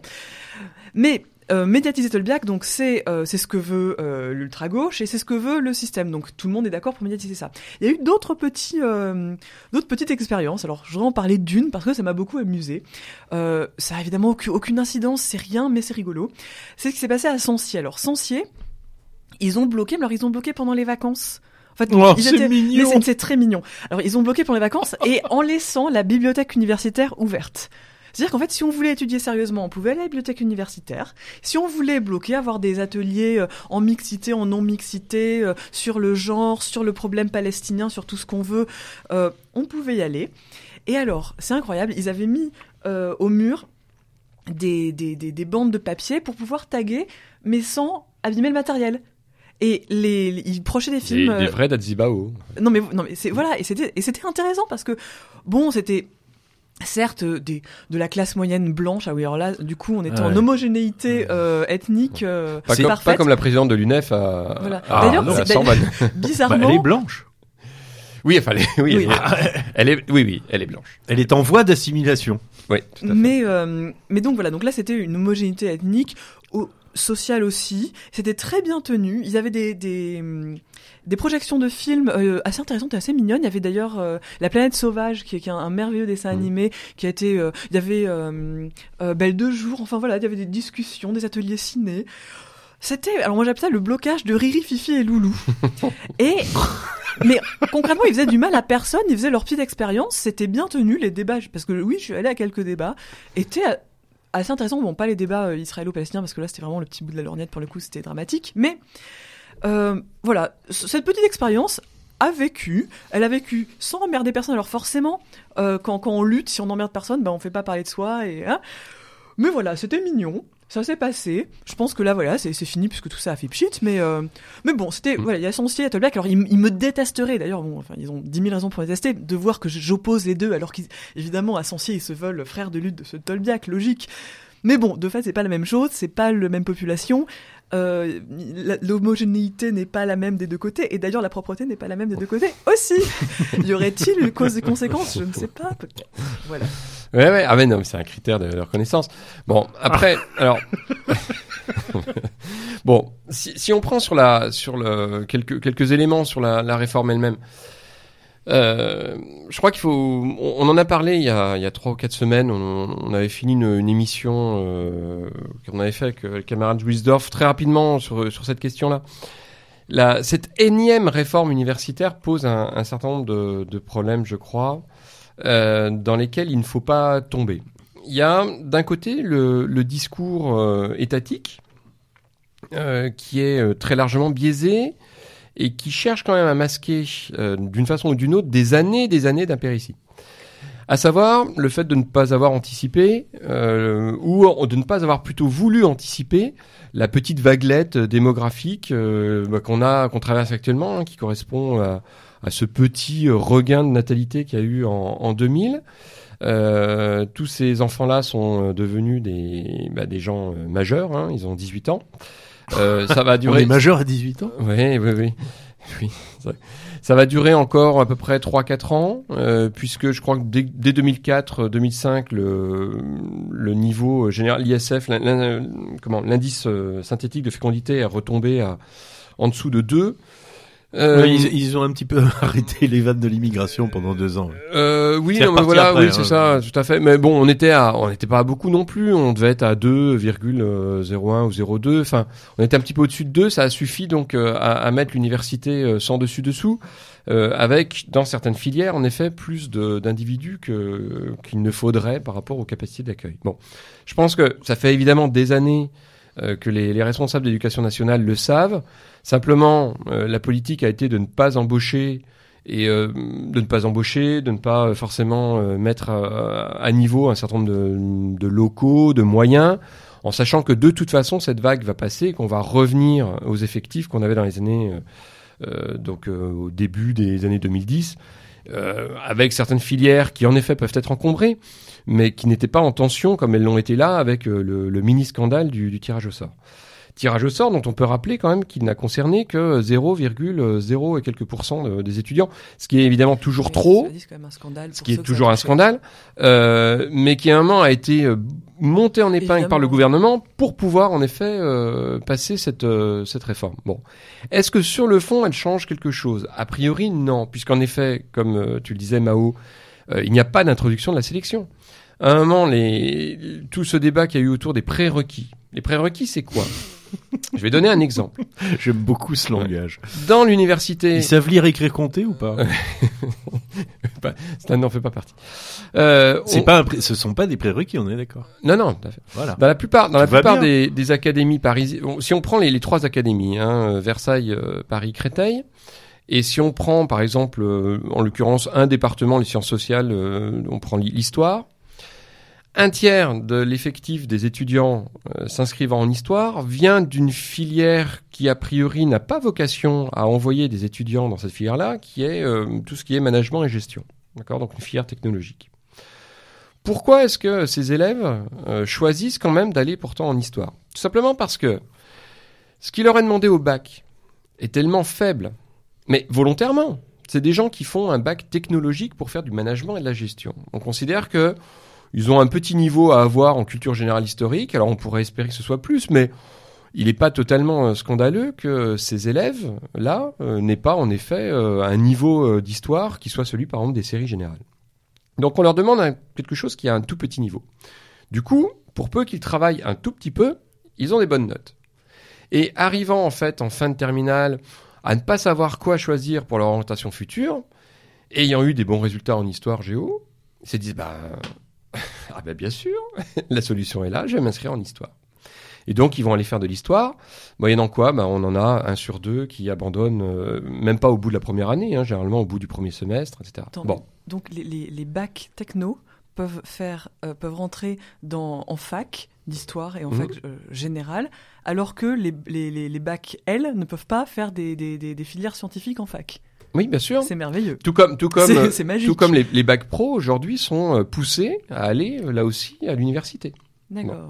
Donc finalement, Euh, au lieu de s'emmerder à faire L, on peut faire un bac pro, puis après, comme ça, euh, on, comme Alors, ça, on, on va. euh, en- le pourcentage de réussite à, à la fac est, est tout petit là aussi. Oui. Mais le, le problème en fait, c'est c'est ce gâchis du coup de d'argent, de moyens, mais aussi d'énergie de personnes. et de personnes, d'énergie, de personnes, parce que euh, ça fait des gens qui, euh, au mieux, euh, bah, seront frustrés d'avoir voulu faire quelque chose, et, tout, et au pire, des gens qui le vivront en effet comme un, un échec personnel, et, ça le sera. Bon. La, réforme telle qu'elle se présente, avec les prérequis, ne va pas régler ça. Parce qu'en fait, bien sûr, il y a cette idée peut-être d'essayer d'ajuster un petit peu le recrutement. Ça ne se fera pas parce qu'à un moment, si on prend par exemple dans les, sciences sociales, il y a quand même un, désamour assez marqué depuis euh, des années pour ces filières, dont à juste titre, euh, une partie des, des élèves euh, et ensuite des étudiants se rendent compte qu'ils ne mènent pas forcément à, à des emplois et que jusqu'à preuve du contraire, on fait quand même des études pour avoir une embauche. Quoi qu'en pense euh, un certain nombre de profs euh, de gauche, voire d'extrême gauche, qui euh, continuent de cultiver ce truc de dire on fait des études pour se faire plaisir, pour avoir un esprit critique. Oui, bien sûr, ça c'est quand papa et maman peuvent payer. Parce que lorsqu'on est issu des classes populaires, on fait des études en espérant pouvoir un petit peu monter ce, ce mythe de, de l'échelle sociale. Bon. Euh, ce mythe, euh, oui et non, ça dépend des époques, ça dépend Ça des dépend des régimes, époques. ça dépend des systèmes. Oui, euh, bon, depuis quelques années, c'est quand même, on est plus dans l'ordre du mythe. Ah, je suis que- d'accord. Non, non, mais ce que je veux dire, c'est pas un mythe en soi, voilà. Non, c'est pas un mythe en soi. Euh, Il y a, il y a des, des moments de l'histoire, certains régimes, certaines circonstances où euh, on voit des phénomènes vraiment de, de, de comment dire de, de progression sociale. Ça, ça existe. Alors je dis pas que c'est hélas euh, c'est la majorité. Parce que, euh, en fait, la question c'est est-ce que le régime permet aussi la descente sociale? Mm. Et contrairement à ce qu'un vain peuple pense, très longtemps, euh, l'ancien régime en France, en tout cas, a été comme ça. Ça descendait, hein, c'est ce qu'on appelait la dérogeance de la noblesse, et c'était en permanence. Et on s'élevait et on se descendait, et voilà, il y avait, on n'était pas protégé, contrairement à ce qu'un vain peuple pense. Voilà. Ouais, Pardon. tout à fait. Non, non, mais donc, euh, Je trouve très, pardon, c'est pour insister, c'est que effectivement, euh, euh, c'est pour euh, décupler la haine que vous avez du bourgeois qui pense que on fait des études essentiellement parce que papa et maman habitent près de Louis le Grand ou d'Henri IV. C'est vraiment exaspérant. Le peuple, enfin les, classes populaires, dans ce qu'elles ont, qui ont forgé la France, dans ce qu'elles ont de plus élevé comme ambition, il y a celle-là et elle est noble et c'est pour ça que je, je vous titille avec le mythe parce que ça, ça, ça m'énerve. Si un peuple n'est plus animé par ça, bah, ah non, non, mais bien sûr. Ah non, Il mais euh, je, je suis bien d'accord. Ah hein. non, je C'est sais pas que du vous êtes tout- d'accord. Oui, oui, non, non, il y a aucun problème. Mais du coup, du point de vue de bon, les, les prérequis donc ne viendront sans doute pas régler ceci euh, parce qu'à un moment, on continuera d'accepter euh, globalement tout le monde à l'université. Euh, simplement, peut-être qu'en effet, euh, sur certaines filières. Euh, et par exemple, en l'occurrence médecine, on continuera d'essayer de protéger cette filière-là avec un recrutement euh, basé essentiellement sur les maths, euh, Ce qui est idiot. ce qui est totalement euh, stupide. Totalement idiot. Voilà. Bon. Donc, du point de vue de l'État, on Et comprend- à fermer le numerus clausus pour faire venir des médecins d'Afrique noire qui en manquent cruellement. Tout à fait. Mais cruellement, mais c'est dra c'est dramatique. Des médecins roumains, donc les Roumains font venir des médecins. Enfin, je veux dire, c'est un, un un bazar sans fin au le- détriment de tous les peuples. Alors le truc marrant, c'est que les élèves euh, qui ne sont pas reçus en France vont en Roumanie faire leurs études. Comme ça, après, ils À reviennent Cluj. en France. Ouais, une C'est des ça. plus vieilles Ouais. universités de- du monde. Ouais, ouais. Tout à fait. Bah, tout comme Qui, qui a un très bon niveau d'ailleurs à Cluj, hein, Ah mais Tout comme une partie des, des élèves voulant faire des études de médecine vont en Belgique aussi. Voilà. Parce qu'en fait, euh, c'est plus facile. Tout à fait. Donc, du point de vue étatique, on enfin, je préfère un médecin qui a été formé à l'université roumaine de Cluj que n'importe quel infirmier qui a été formé en Belgique. Hein. Oui, oui, Moi, oui, dis, oui, hein. oui, oui, ou plus loin. Mais Mais bon, donc du point de vue étatique, non, on mais je veux dire, la, la, Roumanie n'est pas ce qu'on croit, Non, et la Belgique est bien ce qu'on croit. Tant pis, je l'ai dit. Pardon, chers amis belges. bah il y a, c'est pas, il y a nos amis belges et puis il y a les Belges. C'est- pas exactement la même chose. quoi. D'accord, merci de m'aider, Jean-Louis. Donc euh, voilà, il y a, il y a cette réforme. Le gouvernement a intérêt à essayer de la faire passer pour une, une euh, réforme révolutionnaire. Elle ne l'est pas. Et c'est pour ça que globalement, nous n'avons pas de sympathie particulière pour cette réforme. Est-ce que c'est pas Du la de vue- xième réforme Si, si, c'est ça, tout à fait. Ouais, Du point de vue de la gauche, bah, pareil, la gauche en effet a intérêt par contre à hurler contre cette réforme en, en agitant le, le, le spectre de la, de la sélection. Euh, un article de l'Obs que je vous conseille, euh, qui est sorti cette semaine, euh, montre qu'à un moment, certes, les professeurs de gauche tiennent ce discours, les responsables syndicalistes étudiants tiennent ce discours de la sélection, etc. Et évidemment, comme les, études, les lycéens ont encore un peu de bon sens, ils font exactement tout l'inverse. C'est-à-dire qu'ils vont en effet s'inscrire dans des filières qui sont sélectives. euh, Lorsqu'on regarde hein, les, les chiffres, euh, bah oui, c'est. Euh, par exemple, le, le choix des lycéens cette année hein, sur, euh, sur Parcoursup, euh, sur les filières sélectives, donc IUT, c'est Bac plus 2, BTS, Bac plus 2 et Prépa, Bac plus 2. Euh, respectivement, le, les vœux, euh, la proportion de vœux hein, a fait un bond donc de 20, plus 25% pour les IUT, plus 15% pour les BTS et plus euh, quasiment 12% pour les prépas. Bon. Euh, si ça, c'est pas un plébiscite euh, en faveur de ces, de filières-là qui sont des filières sélectives, je ne vois pas ce que c'est. Ah, à propos de sélection, euh, merveilleux euh, blocage de Normal Sup. Oui. Ça, c'était grandiose aussi.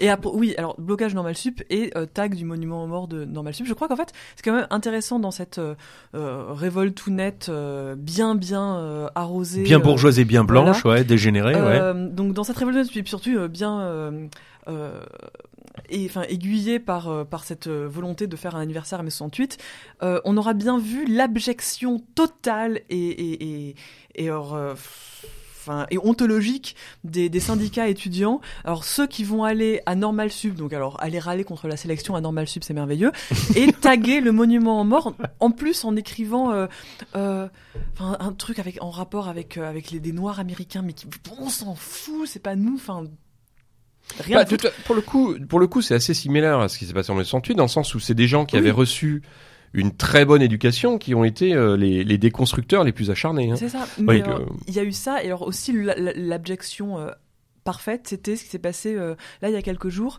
euh, quand les, les, les gens de l'UNEF ont voulu bloquer les centres d'examen Hmm. et, euh, et ont empêché les élèves qui voulaient se rendre à leur partiel de les passer. Ça, c'est vraiment la. la- Et bon, comme c'est un peu le cliché, mais c'est vrai, voilà, c'est encore les, les, les bons petits bourgeois qui vont aller bloquer les prolos qui essayent d'avoir leur Oui, d'examen. parce bien sûr, mais bien sûr, c'est une guerre de classe. Et c'est mais immondissime. Enfin, l'UNEF, mais euh, enfin, je sais pas, faut les, les Les les piquets, les euh, piquets, oui, pendez-les, il y a bon aucun problème. Mais vous savez, il se passe un phénomène qui qu'on peut comparer avec Notre-Dame-des-Landes et moi qui me réjouis.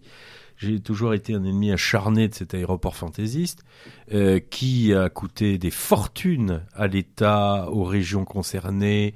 Il y a eu des corruptions dans tous les sens. Enfin, bon. depuis 1967. Donc c'est pas d'hier.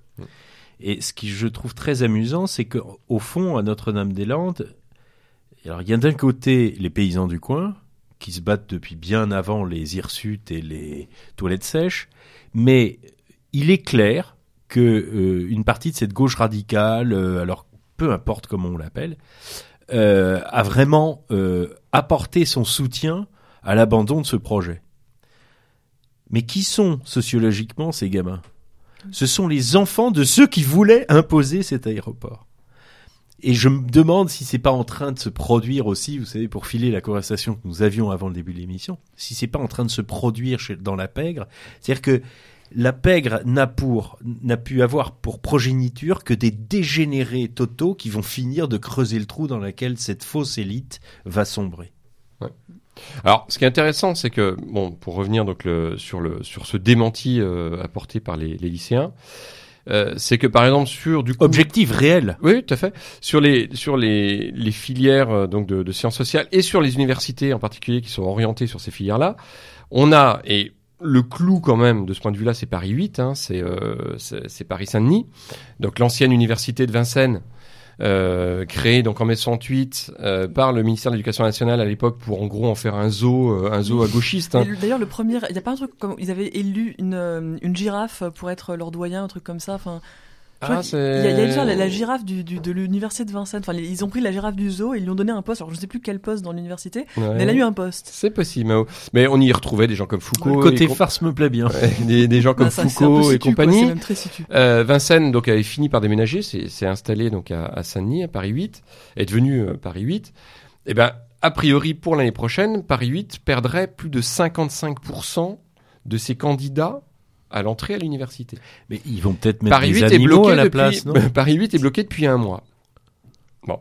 Et je crois que là de ce point de vue-là, il y a quand même quand même des, une petite espérance sur le bon sens en fait de des usagers euh, du système éducatif français qui du coup se rendent compte quand même de, de quel côté ça ne signifie pas que la réforme en elle-même est bonne. hein. Attention, je répète, j'ai pas de. Je, je pense que cette Ah non, réforme non, non, moi- est, est une énième et qu'elle elle ne règle en fait. rien. Non, mais ce que vous voilà. dites, d'ailleurs, euh, Mais- c'est pas ça. Vous dites simplement que le réel s'impose. Oui, Et que s'il reste des gens à observer que une table est une table, bah voilà, ils concluent que c'est une table. Hein. Exactement. Et qu'en fin de compte, ce sont quand même ces filières-là euh, sélectives, et on peut le regretter. Euh, J'aime beaucoup l'histoire. C'est une matière, c'est une matière, c'est une matière quand même. euh, oui, c'est quand même une matière à laquelle je suis profondément attaché.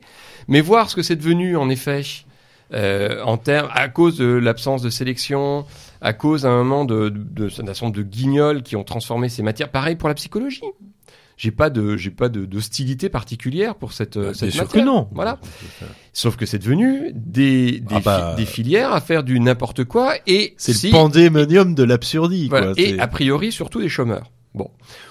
Comme euh, les études c'est bien, mais que c'est aussi pour euh, permettre aux gens de, de gagner et de, de gagner leur vie euh, intellectuellement dignement plus tard.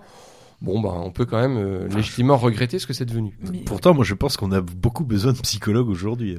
Enfin, des vrais, mais. Oui, des vrais.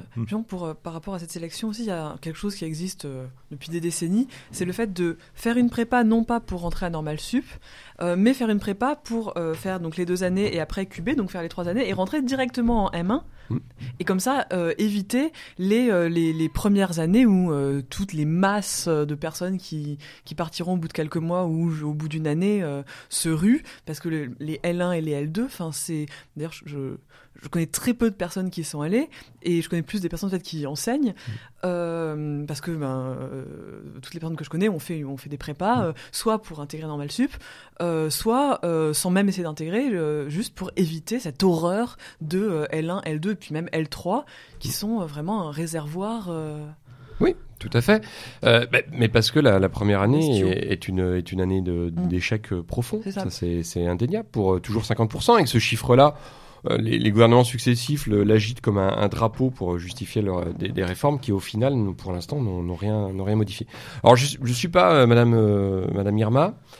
Je sais pas du tout ce que ça va donner euh, là sur, euh, sur le mois qui reste d'ici le bac.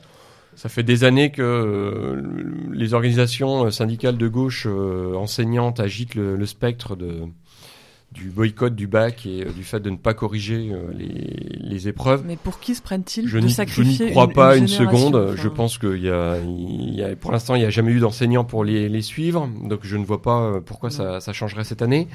Euh, par contre, c'est vrai que là, les premiers résultats euh, des attributions, en fait, la, la première résu- les premiers résultats des affectations, euh, justement sur les filières sélectives, sur euh, l'université, vont commencer à tomber sur les portables des élèves, hein, puisqu'ils vont être avertis par euh, SMS. Et, et, et, et ben, on va voir en fait en fonction du. Je pense que le, le degré de déception ou de degré d'absurdité, euh, en gros de ces affectations, euh, pousseront euh, ou pas et remettront en gros une, une pièce dans la machine. Euh, du côté lycéen, je pense que du côté euh, étudiant, euh, l'affaire est à peu près entendue. Euh, bon. On ne saura pas tout, de toute manière. Ça, je- j'en fais, euh, j'en fais le pari. Euh, normalement, le, tri, la, pseudo-sélection euh, des élèves devait se faire sur examen des enseignants. Une partie des enseignants à l'université ont refusé de, faire ce travail-là, donc justement en hurlant à la sélection, ce que ça n'était pas.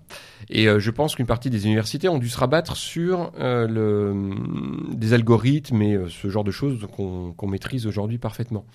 Et donc je ne suis pas certain que les affectations soient moins scandaleuses ou ridicules qu'elles n'ont pu l'être avec l'ancien système. Euh, bon, on verra bien. Voilà. Euh, ce qui est sûr, c'est qu'il faut quand même rester extrêmement euh, lucide hein, sur et ne pas tomber, dans le panneau. Bon, certains, je, je comprends, hein, si vous voulez, un certain nombre de camarades qui ont pu distribuer des baffes et se faire plaisir, hein, passant. Et c'est après tout, c'est une motivation comme une autre sur euh, certains euh, étudiants bloqueurs. Euh, le danger pour nous, c'est toujours du coup d'apparaître à un moment comme la, cinquième roue du, carrosse étatique et technocratique, et de fait d'apparaître comme ceux qui en gros euh, la grève pour soutenir la, réforme qui est quand même très largement aussi d'inspiration libérale. Or, on a autre chose, on a mieux à faire. Voilà, je le pense. Deuxième problème, euh, et là je pense que Pierre va reprendre la parole, c'est la SNCF. Euh, est-ce qu'on est, euh, est- est-ce qu'on est clairement sur quelque chose qui est d'ordre Alors, il y a une inspiration libérale qui est évidente, qui est européo-technocratique. Est-ce que pour autant, on peut regretter le fait qu'il y ait quand même certaines évolutions, par exemple la suppression du statut du cheminot? Moi, euh, je pense que c'est une conséquence d'un phénomène euh, que qui est universellement connu et reconnu. Euh, il n'y a pas de pays souverain sans que ce pays ait la souveraineté de sa monnaie. Donc, après, nous n'ayant plus de souveraineté monétaire, et mieux que cela, nous n'avons plus de souveraineté budgétaire, euh, que vous dire? Ce qui se passe aujourd'hui est la conséquence logique de cette perte de, souver- de souveraineté qui est un pilier. Donc évidemment que tout ce qui a été payé par la contribution des citoyens français, parce que la SNCF il s'agit bien de ça, même s'il y avait eu des il y a eu des sociétés privées, mais dans le mythe libéral, il, nous- il se garde bien de nous dire que c'est des sociétés privées régionales, voilà, qui en plus étaient très aidées par des institutions telles que la Caisse des dépôts. Hein. On avait ensuite des banquiers qui venaient reprendre les machins après que l'État et le contribuable aient fait le travail. Enfin bon, là je pourrais m'énerver. Donc je vais me calmer. Euh, toujours est-il que, bien entendu, le mouvement mécanique, c'est la privatisation euh, abusive de, de, de, secteurs industriels ou infrastructurels qui sont euh, enfin, dans n'importe quelle société normale, euh, qui sont les apanages et la, gestion directe de l'État. La SNCF en fait partie. Le statut des cheminots, moi je suis pas un expert du système, euh, du, du statut des cheminots, euh, il n'y a pas besoin de faire des réformes provocatrices pour lisser ce qui est abusif. Voilà, ça, ça a toujours existé. Euh, j'ai discuté avec des, des cheminots euh, vraiment très staliniens, c'est-à-dire qui me plaisent beaucoup euh, et qui en, en conviennent euh, parfaitement. Enfin, c'est- c'est pas un sujet pour eux. Je parle de vrais cheminots, fils de cheminots, cheminots moi-même. Enfin, vous voyez. Hein euh, eux, ça les dérange pas. Ils comprennent très bien que la prime de charbon n'a plus grand sens. Euh, on peut discuter d'ailleurs, parce qu'elle pourrait revenir. Ben, on la remettrait. Mais je veux dire, du réalisme et du pragmatisme, consi- pragmatisme consistant à adapter avec sagesse, avec tranquillité, dans une vraie concertation. Et ça, c'est un. La vraie concertation, euh, euh, comment dire, le rapport des forces, l'État a tendance à l'annihiler justement. Euh, la- la France est le plus vieil État du monde et euh, a la meilleure, encore aujourd'hui probablement, fonction publique, je parle de la fonction publique d'État, du monde. Et j'y inclus d'ailleurs une grande partie de l'éducation et, et de l'université, même si je lui reproche d'avoir expulsé les congrégations. Enfin bref, ça, euh, je... l'État est un lieu assez neutre et qui est très intéressant au plan social. On peut discuter de manière apaisée. Le rapport de force du privé, c'est pas du tout ça. Aujourd'hui, en tout cas. On n'est plus euh, dans les sociétés in- industrielles, euh, les entreprises industrielles du 19e où il y avait effectivement, euh, en tout cas dans certaines régions marquées plus par le catholicisme, un souci social, un souci justement d'élévation, où on faisait des écoles particulières dans les... enfin, je- voilà. Donc pour revenir à la SNCF, écoutez, moi je, je déplore euh, ce qui se passe. Euh, sur le détail, je vous avouerai, c'est pas que ça m'intéresse pas, mais je pense que le débat est inutile ici ce soir. Pourquoi? Parce que euh, on exige de tout le monde des spécialistes de tout, y compris en ce moment. Et résultat, euh, le rouleau compresseur des libéraux est en train de passer. Euh, il ne cale sur rien et on exige à chacun de savoir euh, euh, un certain nombre de choses qui les dépassent. Ce que j'ai pu dégager, c'est les délires de de la Commission européenne, donc qui exige la privatisation et la mise en concurrence de lignes. C'est grotesque, c'est totalement grotesque, comme tout ce qui est libéral moralement. Alors là, c'est carrément condamnable, mais économiquement, ça devient parfaitement stupide. C'est-à-dire que le libéralisme est devenu euh, maintenant, euh, euh, alors qu'il pouvait être un outil intéressant dans des tentations soviétoïdes de tout État, c'est devenu une espèce de décapsuleur où on fait tout sauter. Donc moi je suis, je, je perçois ce qui se passe avec les SNCF, avec Air France, avec comme une conséquence logique d'une de la de la de l'effet centrifuge et centripète en même temps pour plaire à Monsieur Macron euh, des délires de la Commission européenne et des délires de l'ère du temps, l'ère du temps de la pègre, Hmm. pas des Français. Oui, oui. Bah, c'est vrai que vous faites bien de, de parler de- d'Air France, euh, Pierre, parce que ça rejoint quand même ce, cette enquête euh, qui a été menée, je crois, par. euh, alors, je sais plus quel journal économique, j'allais dire Forbes, mais j'en suis pas certain, sur en gros la, la redistribution hein, des, des bénéfices euh, des grandes entreprises. Euh, donc, cette enquête est sortie euh, là en début de semaine. Et euh, on est, je crois, aux, deux tiers sur une redistribution aux actionnaires. C'est c'est Ce qui atteint un absolument ce qui atteint un niveau qui, qui n'a jamais été atteint euh, sur, euh, par, par le passé. Bien sûr, et aller sur l'excellent site de ce, de ce point de vue-là euh, de Pierre Jovanovic, euh, quotidien.com de mémoire. Pourquoi? Parce qu'il recense le- les licenciements chaque semaine dans le monde et en Europe et en France en particulier. Grâce à qui? Grâce à ses, à ses lecteurs qui lui envoient les coupures de presse. Donc on n'est on n'est pas dans le fantasme. C'est une catastrophe, une catastrophe. Euh, on parle de la SNCF et d'Air France, mais parlons, euh, reparlons d'Alstom, reparlons de tout ça. Et qu'est-ce qui se passe en ce moment? Ce personnage qui est arrivé, euh, ce personnage ventriloque euh, qui est arrivé au pouvoir par effraction, je cite ses propres troupes, hein, qui ont dit ce sera un braquage si on y arrive. C'est bien une effraction, un braquage. Oui, euh, c'est assez synonyme. Euh, il est arrivé pour relancer l'Europe. C'est leur mot. c'est- C'est leur. c'est- c'est- je, je- je sais plus. C'est une gimmick. C'est un gimmick. Je sais pas. Enfin, ils veulent tous relancer l'Europe, une autre Europe. Nous voulons tous une autre Europe. Enfin, je veux dire. Bah surtout nous en fait. non, non, mais on est bien d'accord. Mais euh, c'est quand même assez éloigné du. Voilà. Euh, Qu'est-ce que hum, nos amis euh, sont en train de continuer de total, de tout privatiser? Je parle en particulier de la Caisse des dépôts et consignations, qui a des participations dans énormément d'entreprises privées, sensibles ou plus ou moins sensibles, et importantes pour le tissu industriel français. Il se passe en ce moment une opération qu'on voit dans la presse spécialisée, mais par petits communiqués, de démantèlement des participations de la Caisse des dépôts dans le tissu industriel français, avec un discours inverse. faut comprendre qu'on est, on, on est dans l'orwellisme total. L'APE, l'Agence des participations de l'État, fait ça. Et j'ajoute quand même qu'il faut quand même bien que les, les- nos auditeurs réfléchissent et qu'ils le disent autour d'eux. Avec la dénonciation euh, de l'accord sur le nucléaire iranien, euh, comme nous le disions tout à l'heure, en tout cas comme je le soutiens, mais c'est une évidence, euh, ça a des conséquences commerciales et financières. C'est-à-dire qu'en gros, ça va affaiblir à nouveau l'industrie française à l'export.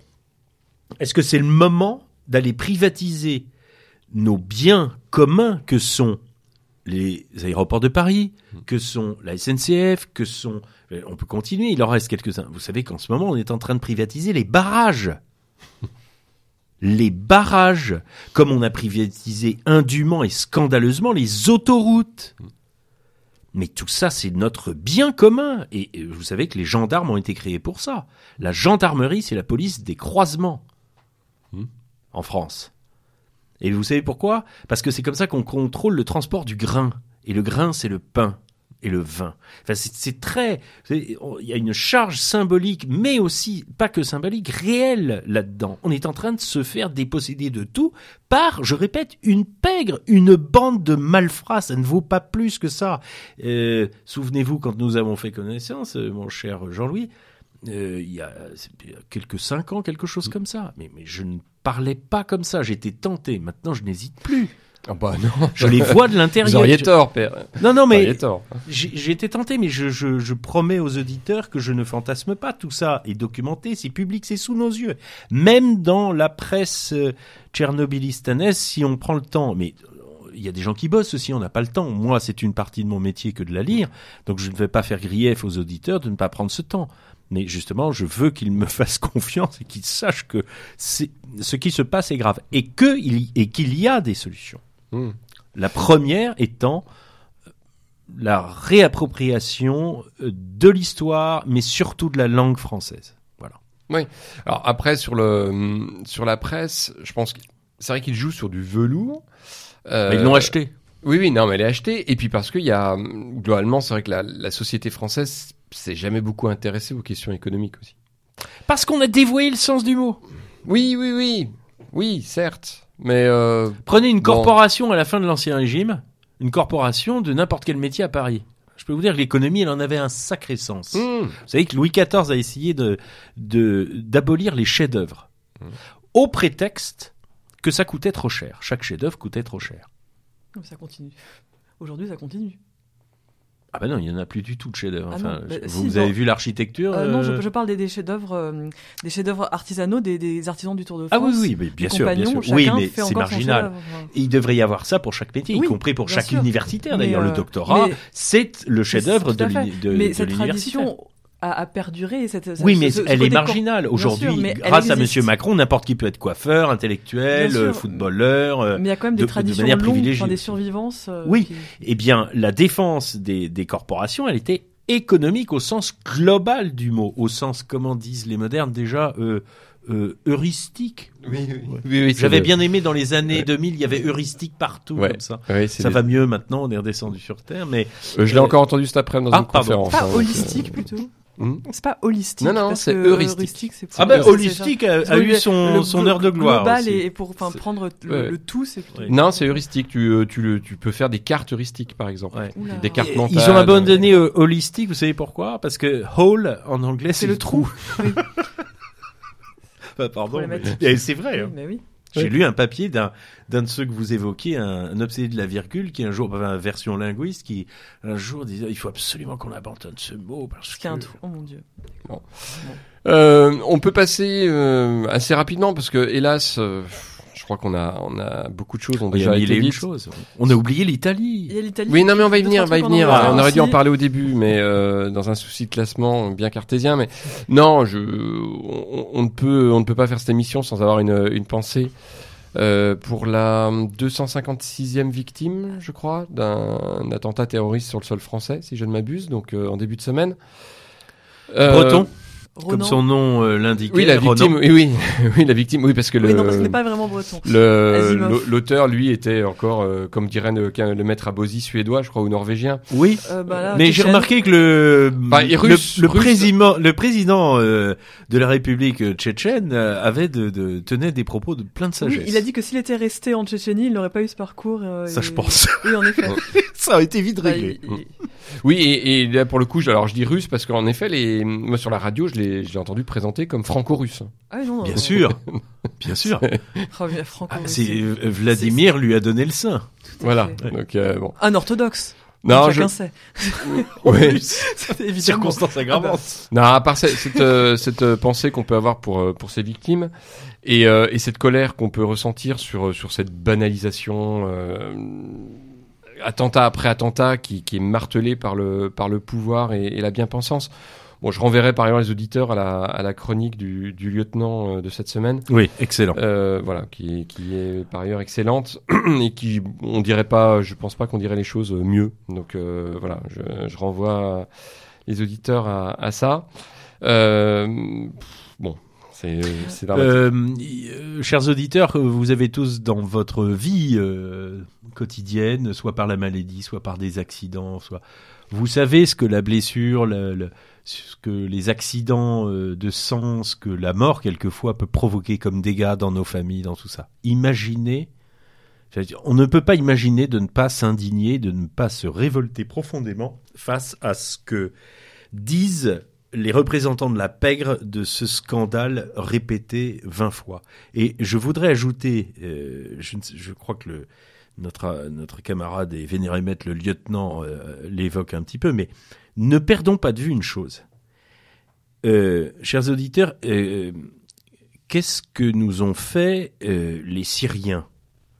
Qu'est-ce que nous ont fait les Libyens? Est-ce qu'ils nous ont empêchés de vivre, de, qu'est-ce que nous ont fait les Irakiens, qu'est-ce que nous ont fait les Serbes, qu'est-ce que donc ne perdons pas de vue, mais tournons notre col- colère contre les causes de ces drames. Ne perdons pas de vue que nous avons la pègre que nous avons élue, euh, enfin pas pour, ce qui me concerne, a été foutre le bazar dans ces pays d'une manière scandaleuse.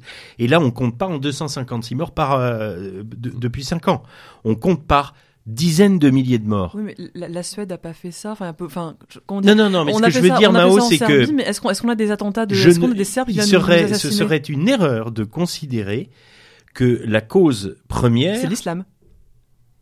La cause première, ce n'est pas l'islam. Ah, la si, cause première, ce sont les gouvernants illégitimes qui sèment le chaos et la désolation partout dans le Aucun monde qui- Serbe n'a jamais fait un attentat qui- en France. et qui ont ouvert les vannes de l'immigration.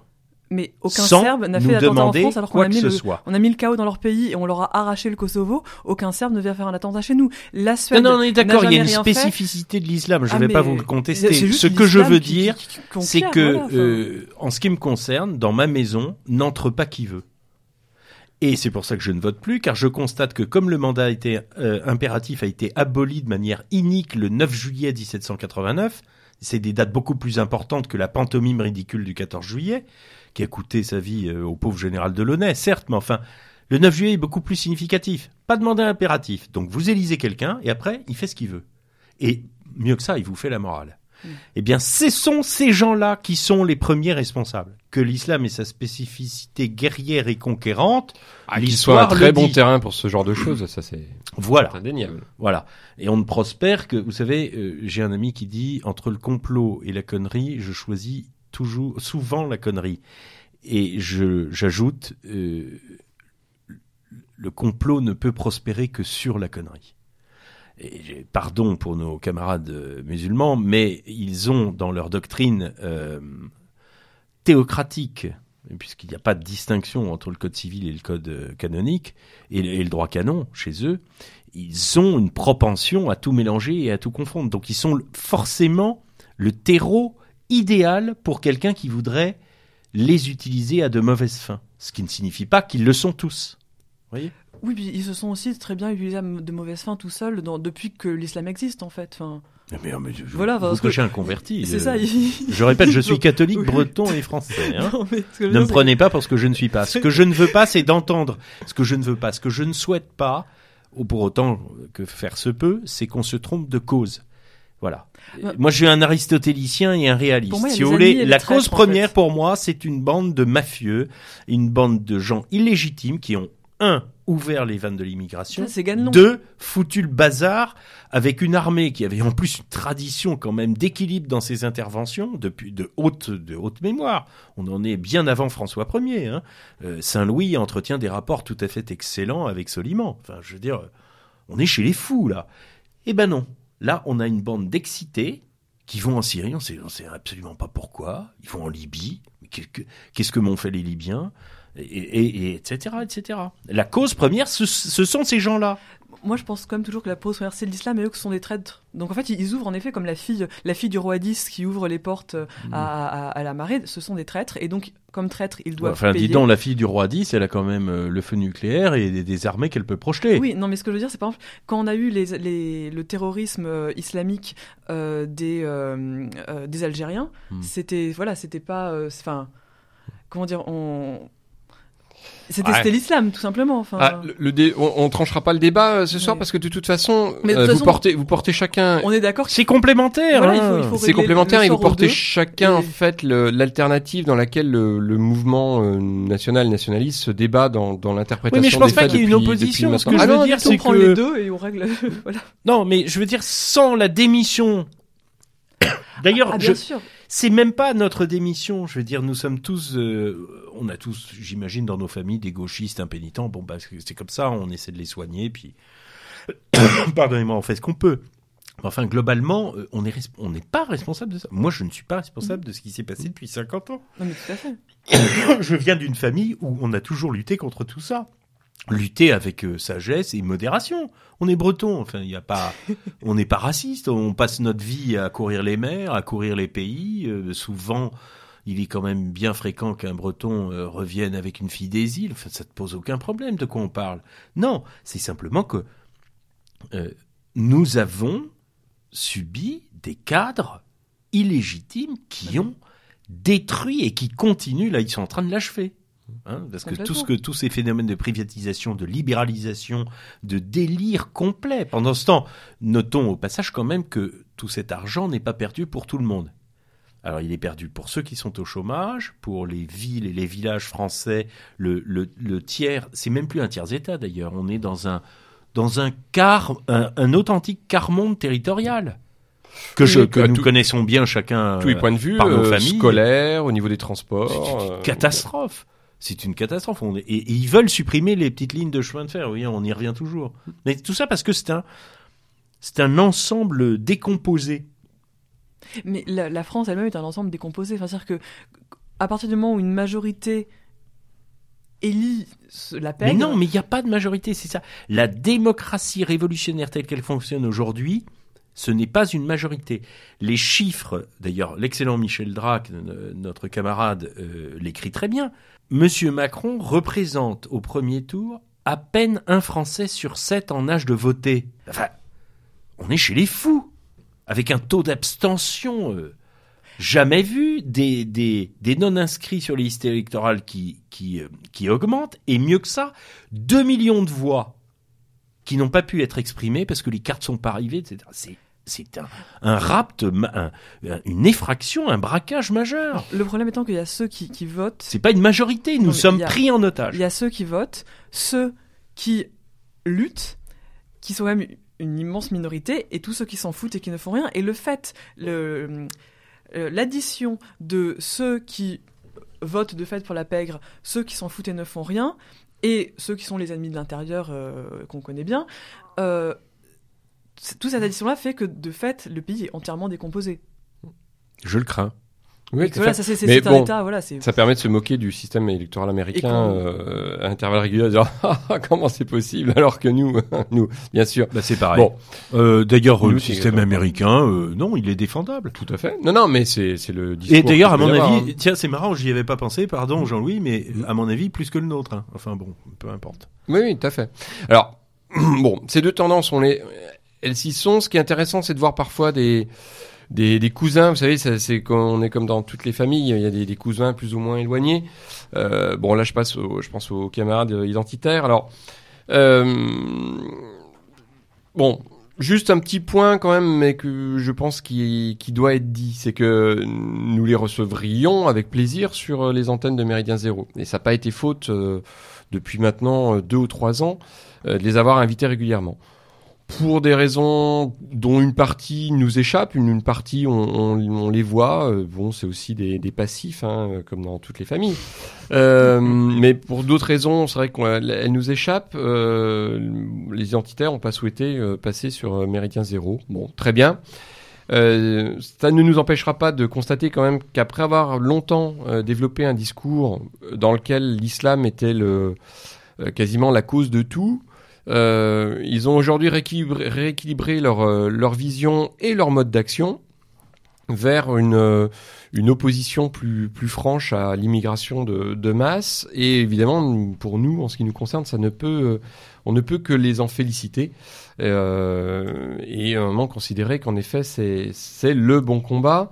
Alors, je fais ici référence, hein, bon, non seulement à, à l'opération de l'année dernière, avec le, ce bateau en Méditerranée, mais bon, qui avait eu un effet euh, peut-être un peu compliqué parce que l'opération en elle-même était compliquée, donc le, le résultat médiatique était euh, mitigé. Je pense que le- effectivement, l'opération était difficile. Voilà. Euh, là, cette année, euh, ce qu'ils ont fait est, est exemple de toute, euh, toute euh, critique ou de tout bémol. Enfin, c'est C'est remarquable. C'était remarquable.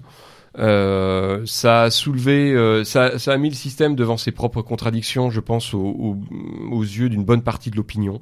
c'est quand même, bah oui, quand on veut, euh, on peut. Il suffit de pas grand chose. De pas grand chose et, et ils ont visé juste la preuve. Facebook leur interdit leur site, Tout à fait. Et leur même- euh, leur site ou leur euh, pardonnez-moi mais leur euh, accès à Facebook. je Ouais. sais pas Et même plus que ça, ils ont quand même pris le système en défaut pendant, allez, on va dire euh, une semaine, 15 jours. Ce petit moment où euh, le ministère de l'Intérieur, euh, du coup, a renforcé officiellement hein, les patrouilles. Avant que euh, le retour de Manivelle et euh, la bien-pensance regagnent du terrain, à Cannes. euh, oui, entre autres, et qu'à un moment, le ministère ponde cette circulaire euh, anti, euh, pour le coup, anti-action identitaire aux Bah oui, frontières. bien sûr. Mais pendant 15 jours... qui et- est très dangereuse. tout à fait. Et on pouvait, on pouvait faire confiance hein, au, au système pour se reprendre. Mais pendant 15 jours, il y a eu quand même cette latence, ce, flou qui a fait que, euh, pris en défaut, euh, le ministère, dans un premier temps, euh, se rendant compte quand même du scandale de ce qui était montré, euh, a dit bon, voilà, bon, voilà, on va, on va renforcer. Ça n'a pas empêché les gendarmes d'être débordés par euh, une, une pauvre manifestation de, je sais plus combien ils étaient de gauchistes et de, de quoi, ils étaient une trentaine de clandestins, Trentaine, je tout crois, cassé, ouais, voilà. ouais. Euh, bon, les gendarmes ont été débordés. et Ben bon, oui, euh, vous bah, savez, un gauchiste, euh, pff, voilà. c'est violent, c'est dangereux. C'est surtout euh, l'odeur, en bon. fait. et aussi. Non, non, mais c'est vrai, c'est vrai. Donc euh, bon, mais n'empêche, ça a été, euh, ça a été un très beau coup. Euh, bien sûr, il y a une part de communication qui est indéniable, mais Mais en même temps, c'est euh, devenu, Il le faut, euh, il le faut. utile. Voilà, c'est euh, savoir-faire et faire, Faire savoir. savoir, voilà. ouais. Donc euh, non, on applaudit des deux mains. Et je redis, hein, je, Et avec si- enthousiasme, hein, vraiment. Tout à fait. Si, euh, si les camarades euh, identitaires ayant participé à l'opération veulent, euh, veulent venir sur Zéro, euh, nous on les accueille avec, euh, avec grand plaisir. Voilà. Alors, juste un, un truc, justement, pour, euh, pour reprendre les deux, l'islam, l'immigration, tout ça, et les deux bouts de, de, de, de génération identitaire, ou du moins des personnes qui, qui s'occupent euh, de ça. Euh, donc, déjà, le, le côté euh, islam, immigration, pour moi, enfin.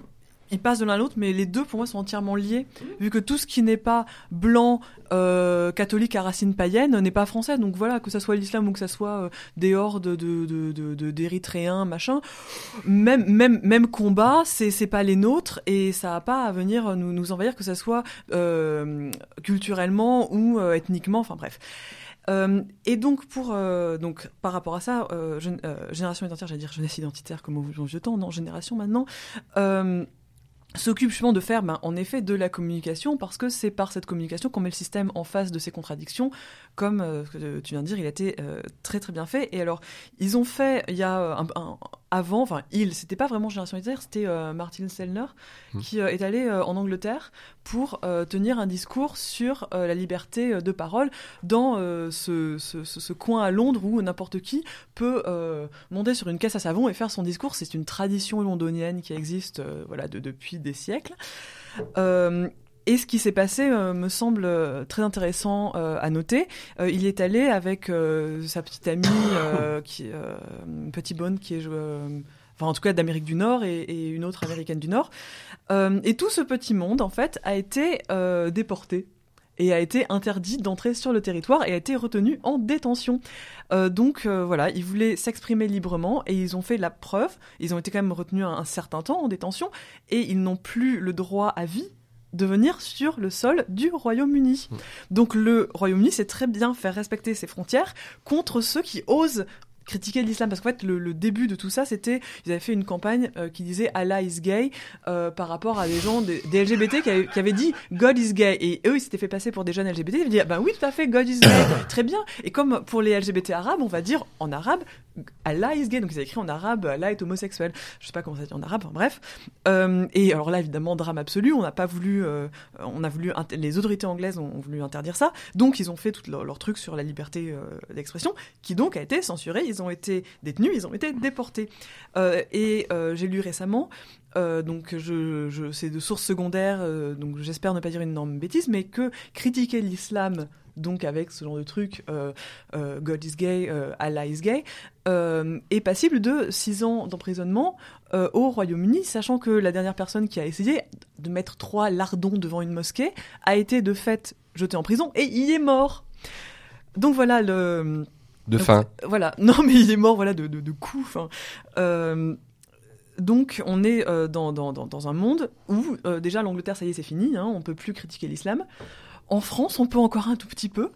Mais voilà, entre le fait que, euh, en quand même, en, quelques mois, euh, il y a eu euh, cette action, ces deux actions donc du personnel de Génération Identitaire, le groupe français à l'Eurovision qui criait Bienvenue les migrants en montrant des images de migrants évidemment blancs, évidemment des femmes et évidemment des enfants, genre aucun rapport avec la réalité. Dans la même soirée où le fameux Tchétchène poignardé au, au cri d'Allah Akbar. Pendant que on ne savait pas où était Emmanuel Et Macron. voilà tout ça. ah oui, c'est vrai, bah, toujours oui. Donc tout, là, je trouve qu'on a une, une euh, carte qui se dessine euh, sur euh, ce qu'on a le droit de dire, ce qu'on a le droit de faire, euh, ce Bah, qu'on on a le droit d'accepter. On peut y rajouter, quoi qu'on en pense, hein, euh, on, peut, on peut y rajouter la, la condamnation pour incitation à la haine raciale d'Éric Zemmour au, au début du mois de mai, euh, parce qu'il avait, il avait euh, parlé d'invasion, et que donc on ne peut pas euh, associer invasion et immigration. Bien entendu, on peut parler aussi de la condamnation abso- mais qui n'est pas farfelue, qui est cohérente.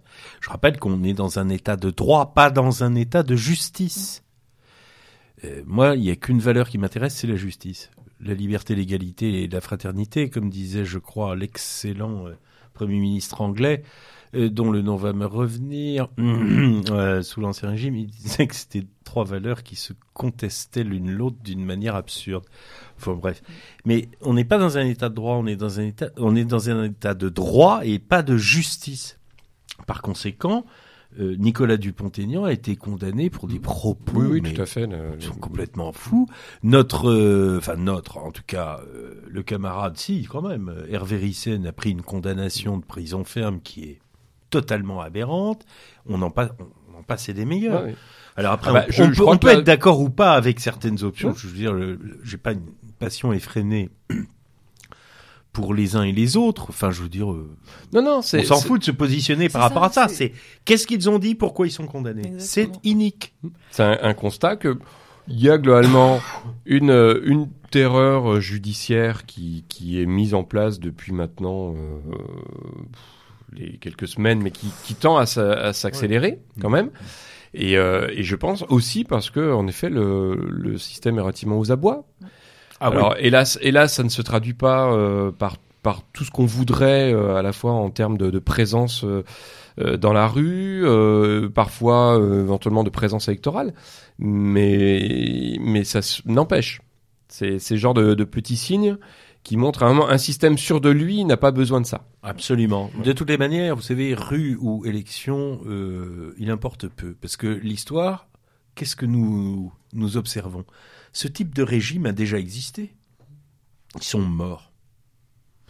Et moi, je... Regardez au plan diplomatique, euh, la balance est déjà faite.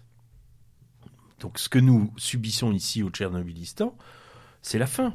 On va bientôt s'en sortir. On peut relancer et donc du coup on peut renvoyer au scénario de Michel Drac. Mao. À- absolument. À, propos justement de, de- de le fait d'être condamné pour avoir parlé d'invasion, ce qui me, enfin, m'amuse, non me désole, mais c'est que euh, cette invasion est consciente et présente absolument partout, et même surtout chez ceux qui interdisent de le dire, puisque euh, depuis quelques années, euh, on, ré... enfin, on présente par exemple l'histoire des invasions barbares comme euh, les grandes migrations. euh, Une promenade. ça ça n'a pas été ça n'a pas été violent pour Rome ça s'est fait petit à petit et donc les personnes qui écrivent ça savent très bien dans quel état nous sommes savent très bien que nous sommes l'empire romain et que nous sommes en pleine invasion barbare alors je suis là je, étant moi-même d'origine visigothique je suis absolument désolé pour, pour pour les vrais barbares de les comparer avec ce qui nous arrive dessus mais bon euh, mais c'est très amusant de dire que, de voir que ces mêmes personnes ces mêmes idéologies qui empêchent de dire le mot invasion n'a que ça présent en tête pour nous la faire accepter en, en, changeant de nom, mais fait elle-même les parallèles. Oui, oui. Mais c'est pour ça que le, moi je, enfin je, Euh, 1984, c'est aujourd'hui. Hein. Donc, complètement. Et Là-dessus, euh, Or- Orwell reste un, un maître à penser. Euh, on s'approche tout doucement des deux heures et donc je sens que de, il, faut qu'on, on peut pas euh, esquiver l'Italie euh, et donc revenir. On ne peut pour jamais esquiver pour, l'Italie. pour boucler notre panneau actu de, de poche, euh, il faut qu'on revienne du coup, qu'on refasse un tout petit détour par l'international, parce qu'en effet, finir par l'Italie, c'est c'est normal. Tout commence et tout finit en Italie. Voilà. Voilà. Donc euh, l'Italie, après des, des semaines et des semaines euh, un peu de... Oui, atermoiement. Non, de, combinazione. Ah, voilà. bah oui, Ouais. on négocie, on discute, on Ah, prend Ça son va, ça temps, vient. a enfin accouché de quelque chose qui, qui est qui est intéressant. qui est intéressant. Alors, là, je veux bien entrer dans, dans la manière italienne de présenter les choses. Donc, moi, j'ai des- nous avons tous, j'imagine, des camarades qui sont très déçus. Parce que, oui, euh, ils ont abandonné l'idée de sortir de l'euro de l'UE, etc. C'est encore une trahison. Je comprends, je comprends. Euh, sauf que euh, je suis tenté de répondre, l'Italie n'est pas la Grèce. Et les Italiens ne sont pas les Grecs. En d'autres termes, Monsieur Macron peut se faire un grec, mais pas un italien. Donc, euh, non, mais je, je- parce que ça vient de me dire. Et euh, les Italiens, la vérité politique d'un Italien dure 24 heures, quelquefois 3 minutes. Ils ont dit ça, très bien, ils l'ont dit. Mais euh, dans la stampa du 14 mai dernier, donc avant-hier, le président du groupe parlementaire à, à la Chambre euh, italienne a été interrogé par un journaliste de la Stampa qui voulait savoir quel serait. Alors l'accord était déjà entériné. Il voulait savoir euh, avoir quelques détails sur le futur ou la future premier, premier ministre. Le président du groupe parlementaire de Cinque Stelle, lui a de 5 étoiles, pardonnez-moi, euh, lui a répondu la chose suivante. Le prochain Premier ministre ou la prochaine première Premier ministre euh, euh, aura trois caractéristiques. Un, il ne sera pas franc-maçon. Deux, il ne viendra pas, il n'aura pas exercé de profession dans une grande banque étrangère et anglo-saxonne en particulier, visant évidemment euh, les anciens de Goldman Sachs italiens qui ont pu sévir euh, dans, la belle, dans les belles Italies. Et en particulier. Et trois- euh, Renzi, évidemment. Bien sûr. Et trois, surtout, il sera italien. Donc, ce qui se passe là-bas est quand même absolument passionnant. Pourquoi? Parce que c'est l'Italie. Alors, que tous nos camarades ne soient pas déçus, y compris, je pense, à nos camarades Dumas, de, enfin, Dumas, Mm. euh, de, Oui, en gros, de cette mouvance-là. voilà, sois pas trop déçu. Il y a, euh, c'est peut-être une petite porte qui s'entrouvre. Euh, moi, j'ai des amis italiens qui sont, qui ont toujours voté pour, euh, euh, pour les, les, les candidats que, nous- que nous préférons. Euh, je trouve qu'ils sont moins intransigeants que, que, que nos amis chez nous. Euh, ils regardent quand même ça d'un œil, euh, d'un œil intéressé. Il faut le Oui, oui, reconnaître. mais parce que le, c'est ce que vous disiez, Pierre, c'est vrai que les, la, la réalité politique est très mouvante. Voilà. Et qu'à un moment, euh, bah, ce genre d'acquis, a priori, on, on- et on peut espérer que ça en soit un, Moi, C'est- ces trois caractéristiques. Ouais, ouais, ouais, ouais. c'est déjà énorme. Bah, c'est énorme. Et C'est dit publiquement dans la Stampa, pas euh, euh, au fin fond euh, d'un site internet animé par Pierre Stader, par exemple. Oui, Euh, non, tout à que fait. je n'ai pas, mais bon. Oui, oui, mais ça serait euh, possible. ouais. Euh, non, puis il y a ça, et puis surtout, euh, je me suis amusé à échanger avec un, un, un vieux maître diplomate euh, qui me dit, euh, vous devez savoir une chose, c'est que l'Orient est compliqué, certes, mais les Italies sont très mystérieuses et autrement compliquées que les Orients. Donc, prenons ce qui se passe en Italie avec autant de prudence que de... Voilà, une prudence bienveillante, je pense. Quand, quand vous dites ça sur ce ton mystérieux avec les Orients, j'imagine une résurgence étrusque tout d'un coup. Oui, quelque un chose comme ça. étrusque. Je me dis qu'est-ce qui va se Non, mais passer vous savez, l'Italie... C'est merveilleux. C'est pas pour rien Que qu'on se parle d'Athènes, Rome et Jérusalem Rome et que, et que la nouvelle Jérusalem est à Paris. C'est que nous sommes tous Ah bah ça. des, des, des couches d'histoire, des espèces de strates comme ça. Il- C'est Il absolument y a eu des passionnant. choses, des, des catacombes Mais parfois. évidemment, évidemment. Très bien. Bon, on va finir avec cette, euh, cette ouverture euh, qui, qui laisse Les porter- Italiens. Voilà, qui laisse porter euh, la rêverie. Euh, bon, ce fut un grand plaisir. Euh, comme quoi, même dans une poche, hein, On a tenu. voilà, c'est ça. C'était notre. Il y, y en a de temps en temps qui jouent au petit jeu de, de placer euh, tel ou tel mot dans la conversation. Bah nous, notre euh, notre objectif, euh, ne- là où on a tenu, c'était de faire notre panneau panneau actu de poche euh, à 3 Et euh, bon, j'avais j'avais peu de Certainement imparfait et pas Ouais, exhaustif. j'avais peu j'avais peu d'inquiétude. hein. Euh, bon après, on le sait, les qualités des uns généralement viennent se compléter. Bon bah là, il y avait un petit peu moins de qualité à apporter, tout. Bah, Et voilà. Voilà, exactement. D'accord. tout, tout à fait. Euh, il nous reste du coup à, à vous saluer les uns et les autres. Euh, ce fut un plaisir. Et puis évidemment, bah, le, le débat continue. J'espère qu'on on pourra refaire une, une émission peut-être plus exhaustive, en effet, ou plus complète au, au mois de juin. Voilà. Merci et puis à l'abordage. Et pas, Et pas de quartier.